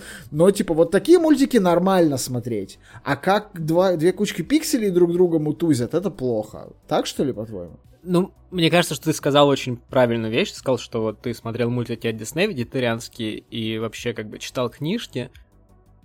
И ты, допустим, там не интересовался какими-то вещами, Наверное, потому что про них просто не знал. Тут мы возвращаемся, как мне кажется, снова к изначальной дискуссии про то, что можно рекламировать детям, что нельзя рекламировать детям. И да, если рекламировать, если не рекламировать ребенку кровь и кишки, вот это все, то, в принципе, он не то что интересоваться, он знать про это не будет. Сейчас это еще сложнее, потому что там сейчас у всех есть смартфоны, и понятно, что рано или поздно ему там предложат и девочек снять неподалеку, там, и что-нибудь увеличить, и вообще.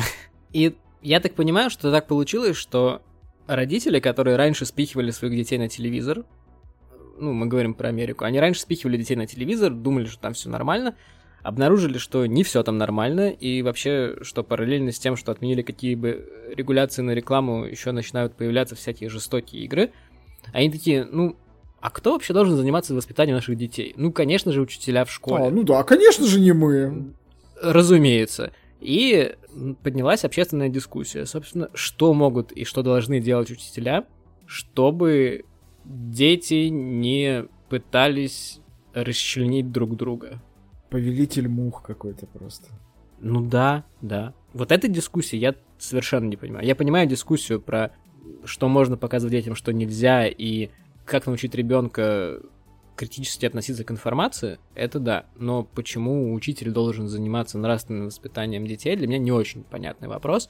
Это, конечно, повод для достаточно большой дискуссии, но лично моя позиция заключается в том, что учитель учит, а воспитатель воспитывает. И, как правило, воспитатель — это родитель. Ну смотри, отличие учителя в школе и преподавателя в университете как раз в этом. Учитель, он не только учит материалу, он еще и все-таки формирует во многом ребенка, его э, пристрастие, увлечение и э, находится с ним в самые сложные и самые важные моменты его жизни. Поэтому мне кажется, что учитель в школе, он Конечно, не в таком объеме, как родители, и, конечно, не на нем эта роль в целиком и полностью, но он в любом случае принимает участие в воспитании, даже если он ничего не делает. Как бы отсутствие действия тоже оказывает какое-то воздействие на ребенка в будущем. Поэтому ну, да. действительно учителя должны закладывать какие-то правильные вещи, но тут мы вообще уходим в вопрос того, что правильно, а что нет, и насколько хорошо закладывать детям любовь к Дональду Трампу, допустим, а не к критическому мышлению. Да, я сейчас очень аккуратно провожу аллегории, потому что я-то вещаю с территории своей любимой э, страны. Российской Федерации. Но я думаю, что история как раз в этом. Учитель, он тоже принимает какое-то участие, да. Ну, а про жестокие вещи, ну, а что? Ну, ну а как? То есть проводить уроки доброты, на которых рассказывать, что капитошку нельзя разделять на двух капитошек, потому что получится один мертвый капитошка, а не два живых. Ну да, да. Вообще, мне кажется, как раз в тех годах, в начале 90-х, шла достаточно странная, отвратительная дискуссия. То есть, э, как мне опять-таки кажется, что немножко все ушло от той точки, где обсуждалось, кто, в общем-то, должен формировать нравственное ядро детей, а вместо этого э, начали обсуждать, что можно сделать с тем, что телевизор формирует неправильное нравственное ядро наших детей. То есть они как бы уже приняли тот факт, видимо, что телевизор это вот он формирует, давайте теперь как-то бороться с этим. И вот у меня тут есть выписанная памятка из, кажется, журнала 97 -го года. И вот что могут сделать учителя? Значит, повышать публичное э, беспокойство с помощью написания статей в местные газеты. Писать статьи для родителей, чтобы они э, читали эти статьи в школьной стенгазете. Не ходите на митинги, ну и так далее. Да, да, да. Посещать места, где играют в жестокие видеоигры, и наблюдать за детьми в этих местах. Мне кажется, это повод вызвать полицию, когда да, группа да, престарелых да. учителей приходит в видеосалон, где куча детей играет в видеоигры, и наблюдают за ними. Я бы забеспокоился. Присоединиться к профессиональной организации, которая работает над тем, чтобы создать безопасное и менее жестокое общество для детей и их родителей. То есть тут сплошной активизм, то есть тут нету как бы никакого ядра. Понимаешь, общество для взрослых мы уже сделали небезопасное и пи***ц. Давайте для детей теперь сделаем другое.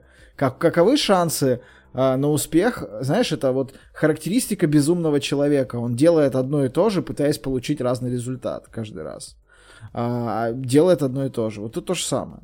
Или вот, что могут сделать родители в этой же памятке? Угу. То есть, ну, казалось бы, родители что? Ну, говорите своим ребенком, как бы станьте ему там другом, например, и премьером. Зароните в нем, да, премьером там. Что могут сделать родители? Ну, конечно же, писать петиции, чтобы убрать жестокость из видеоигр. В обком напишу. Писать, да, в стенгазету. Писать письма производителям и дистрибьюторам жестоких видеоигр, чтобы они следили за своим контентом. Вы там в, Rockstar следите, пожалуйста, за своим контентом, а их отдел юристов, состоящий из 500 человек, получающих каждый больше, чем за год этот родитель, такие, мы следим за своим контентом, спасибо, что обратили внимание. Вот и поговорили. Да, в общем, единственный вот полезный совет это помогите своим детям найти альтернативные формы игры, которые конструктивны и креативные. Вот это действительно, мне кажется, важно. С этого надо начинать, в общем-то, а не, а не как бы с петицией в местную газету. Да, ходите с детьми в походы, учите их хорошим вещам, играйте с ними там, ну, в смысле, играйте там в футбол, допустим, спортивные какие-то подвижные вещи. Это как история с тем, что наши дети всегда в смартфонах. Так вы сами их с трех лет посадили в планшеты, чтобы они не орали, и сами сидите в смартфонах. Оторвите жопу от дивана и валите с ними в поход, изучать бабочек, не знаю, лес, там, учите костер разводить, там, выживать, там, на деревья лазить. Ну, блин, все на личном примере всегда так было, есть и будет, кажется. Да, и в конце вот этого чудесного блока мне бы хотелось сообщить такой интересный факт, который я почерпнул из Википедии про Mortal Kombat, что в позапрошлом году э, у разработчиков Mortal Kombat 11 массово продиагностировали... ПТСР, что ли?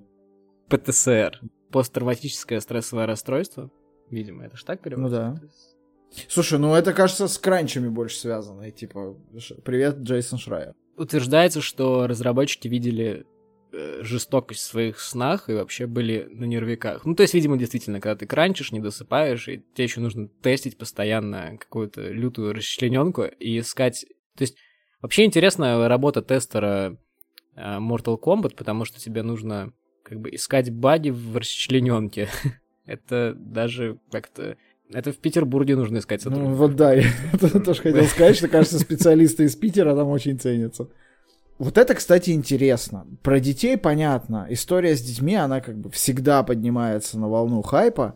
И это, это с многими видеоиграми так было, и фильмами, и комиксами, и книгами, и чем угодно. Но как же быть со взрослыми? Вот с одной стороны, в 90-х годах эти игры были популярны.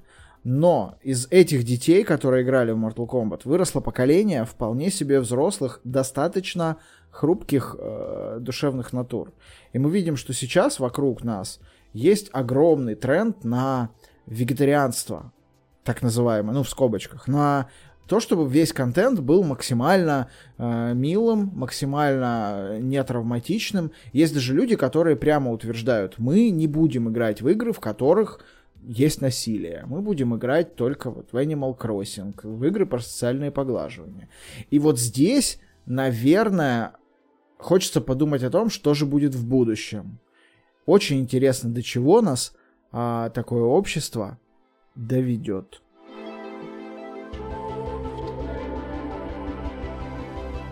Кажется, что в обществе, в котором можно э, оскорбить буквально любого чем угодно и как угодно, довольно странно думать, что игры про то, как набить друг другу морду, э, будут популярны и дальше, и фильмы про это. Вот как ты думаешь, вообще есть будущее у всех этих жанров? Не кажется тебе, что какое-нибудь очередное сообщество обеспокоенных граждан просто запретит файтинги и, и заканцелит их как Заканцелит, да. Мне кажется, заканцелить файтинги это вполне себе реальная штука, но в то же время мне кажется, что, возможно, в общем и целом файтинги станут более какими-то такими пушистыми, как тот же uh, Super Mario Smash Brothers. Кто там? Brothers? Вот. А, ну как Splatoon, а Mortal... там типа мы никого не убиваем, мы красим все в разные цвета, у да, да, да, да, да. А Mortal Kombat, во-первых, мне кажется, рано или поздно сделает отключаемую кровь или отключаемое насилие. Во-вторых, что мне кажется более важным, это переход к сервисной модели. То есть есть OnlyFans, который генерит кучу бабла и который удовлетворяет определенного рода а, какие-то желания определенного рода пользователей. То есть есть люди, которые там нравятся там, какие-то фури, да? Ну или жопу по ней, да. Да, да, да, да, да. И есть художник, который за донаты на OnlyFans готов рисовать этих голых поней, голых белок до срачки.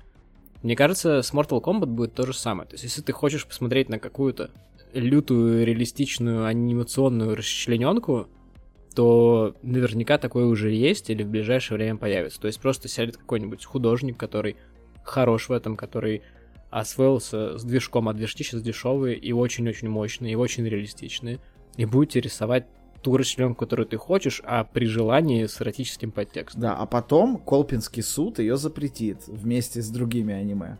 Это делают с 80-х годов изготовители аниме, чувак. Вместе с этим, с э, интернетом всем вообще. Ну да, просто, а вот OnlyFans, он вообще законный, ну, до конца в Штатах? Эм, я не понимаю, ну, в чем может быть незаконно. Распространение порнографии, например. Ну, если она не детская. Ну, что такое порнография, не совсем Ну, порнхаб же легален. Ну, вот я про это и спрашиваю. Порнхаб... Мне вообще не очень понятно, как работает порнхаб, потому что, ну, это то... точно законно распространять порнографию не детскую. Снимать и распространять во всех странах. Ну, мы не берем страны арабского мира. Я почти типа... уверен, что студии Brothers и всяких там Naughty Америка, они платят, скорее всего, налоги. Я думаю, что это вполне себе ну, легальные да, такие да. entity. Я поэтому и спросил. Я не понимаю. Ну, мне кажется, что если бы это было нельзя делать, то а, это нарушило бы какую-нибудь там поправку. Первую, видимо. Угу. А первое это про свободу слова. Да. На самом деле интересная концепция. Ну, то есть ты скорее про то, что такие игры отойдут из массового потребления в жанр, скажем так, нишевых, в жанр инди для тех, кто хочет э, немножечко жареного. Ну, вопрос того, чего ты хочешь, понимаешь? Если ты хочешь э, с друзьями поиграть на пьянке в файтинг, то, наверное, скорее всего, рано или поздно твоим единственным выбором останется файтинг, который максимально причесанный для аудитории 12+ потому что рынок тоже порешает. И мне кажется, что достаточно дорого сейчас разрабатывать файтинг, который был бы направлен только на взрослую аудиторию. Но, так сказать, я не готов руками и ногами цепляться за эту точку зрения. На самом деле не очень понятно, к чему мы э, придем со всеми этими запретами и стремлением жить в более пушистом мире. Мне кажется, что современный человек настолько измучен постоянной работой, какими-то мировыми потрясениями, новостями, информационным шумом и вот этим вот всем, что хочется хоть где-то иметь а, спокойный уголок. И это очень хорошо показал 20 год с ковидом. Почему так круто взлетел Animal Crossing? Я это на себе ощутил. А, в начале года, когда было максимально плохо, и каждый день приносил все больше и больше плохих новостей – и число смертей росло постоянно, и все это происходило онлайн перед твоими глазами каждую минуту каждого дня, а, единственное тихое, спокойное место, где ты мог спрятаться, это был Animal Crossing, который сделан так, чтобы социально поглаживать тебя за все. Ты построил домик, молодец, к тебе придут пушистые звери и расскажут, что ты молодец, и что им нравится с тобой дружить. Ты посадил цветочек, клево, смотри, какой он вырос, подари его своему соседу, он тебя поблагодарит. И это правда было, ну, такой бесплатной, условно бесплатной терапией. То есть мы с женой в какой-то момент залипли и неделю вот залипали в Animal Crossing. И правда это, ну, а, оказало какое-то терапевтическое влияние, потому что стало легче.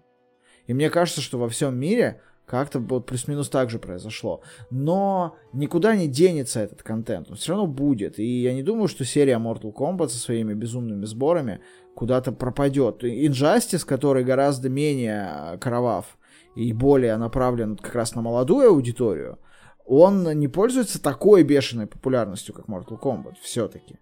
Поэтому, ну, поживем, увидим. Я не очень понимаю, кто в них еще играет. То есть, понимаешь, да, с одной стороны, файтинги это одна из там полутора игр, в которые можно играть вдвоем на современных консолях. Почему-то вот э, на PlayStation очень мало игр, в которые можно играть вдвоем. Ну, колоссальная да. аудитория. Это что? Это как с FIFA. Я не могу себе представить э, мир, в котором Mortal Kombat имеет больше, больше популярности, чем FIFA, если честно. Возможно, это даже так. Сейчас на большом подъеме еще UFC. Mm. Как бы народ в UFC играет очень много. Даже на... Тоже дерутся? Ну, да, конечно. Ну, UFC это ж про драку. Какой же я старый. Вообще не интересно. Старый пацифист. Как ты можешь быть таким старый старым пацифист. пацифистом? Комиксы я живу недалеко от того места, где Вудсток был. У меня как бы вайбы такие. А, до сих пор земля пропитана с духом. Да, да, да. Духом небритых подмышек и, и травы. Весело у вас там. Я думаю, что мы в любом случае живем все в единой рыночной системе, и, как ты уже правильно сказал, рыночек порешает что-то с этим. А, а все в истории движется циклично. Поэтому рано или поздно мы все равно придем опять а, к тому же, с чего начинали, как э, поезд, знаешь. По поезд всегда едет э, по рельсам, и куда бы ты ни ехал, в какую сторону, ты все равно приедешь на станцию, как правило, с буфетом. Здесь примерно то же самое. Как бы общество ни развивалось, оно все равно будет приезжать на одни и те же станции. И станция э, номер ультранасилия всегда будет в этом списке. Поэтому серии Mortal Kombat мы желаем развития новых интересных решений и желаем, чтобы тот фильм, который либо уже вышел, либо скоро выйдет, оказался отличным просто, мы его обязательно посмотрим. Если вы его посмотрели, напишите в комментариях, как вам. И пишите все вообще, что у вас связано с Mortal Kombat. За кого вы играли, как вы это переживали, разрешали ли вам делать это родители. Кстати, Гриша, ну ты же играл все-таки в Mortal Kombat там несколько раз. Немножко, да. да, да. Кто твой любимый боец? Эм... Можно такой вот красненький, который вот этот вот, да? Я думаю, что морозила. Морозила. Вот такие вот в Питере, морозила, в Питере да. были морт... Э, Кура, греча, морозила, поребрик. Псков. А, Псков? Кура, греча, морозила. Достал куру из морозилы. Морозил, мороз... сковороду. Морозила это, это чувак, который кидается сосулями. Да. И отбить их может только лазеры. Я не знаю, мой любимый боец всегда был Скорпион. Мы прям вот... Нам с тобой надо, короче, поставить Mortal Kombat 11 и зарубиться. Ты за Морозилу, а я за Скорпиона. Чуваки и чувихи, пишите в комментарии, кто ваш любимый боец. С вами был подкаст Маскульт. Подписывайтесь, э, ставьте лайки, ставьте звездочки, пишите комментарии. Очень важна ваша обратная связь. А с вами были мы, Гришка из э, Штатов. И Андрей Москаль. Всем пока-пока и удачки вам. Счастливо. Sub-Zero wins. Борозила побеждает. И еще раз привет, это Артем. Под конец я хотел бы проговорить две вещи. Первое. Все мы знаем три основополагающие истины, на которых зиждется наш хрупкий мир. Добро побеждает зло, сила в правде, брат, и что Сабзира круче Скорпиона – а второе, на просторах интернета я нашел замечательные анекдоты про Mortal Kombat, и они настолько плохие или кринжовые, что я просто не могу не поделиться парочкой с вами. Итак. Джонни Кейдж чистит зубы элитной пастой за 150 баксов, а Джакс чистит зубы обычной пастой за 75 рублей. После драки с Гора зубов не осталось у обоих. А если нет разницы, зачем платить больше? Куан Чи побледнел от страха. «Бабушка, почему у тебя такие большие зубы?» «Милена, на себя посмотри». «Твоя душа принадлежит мне», — сказал Шансун. «Пошел ты, ходят тут, души собирают», — ответила техничка и огрела колдуна шваброй. Если у вас только что задергался глаз, не переживайте, так и должно быть. Как говорит Гришка, не буду вас больше мучить. Всем удачи, оставайтесь на связи.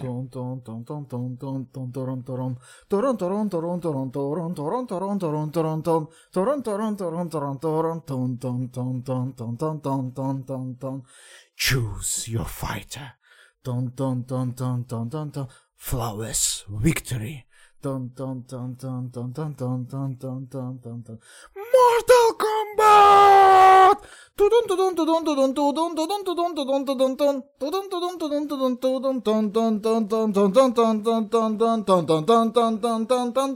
dun dun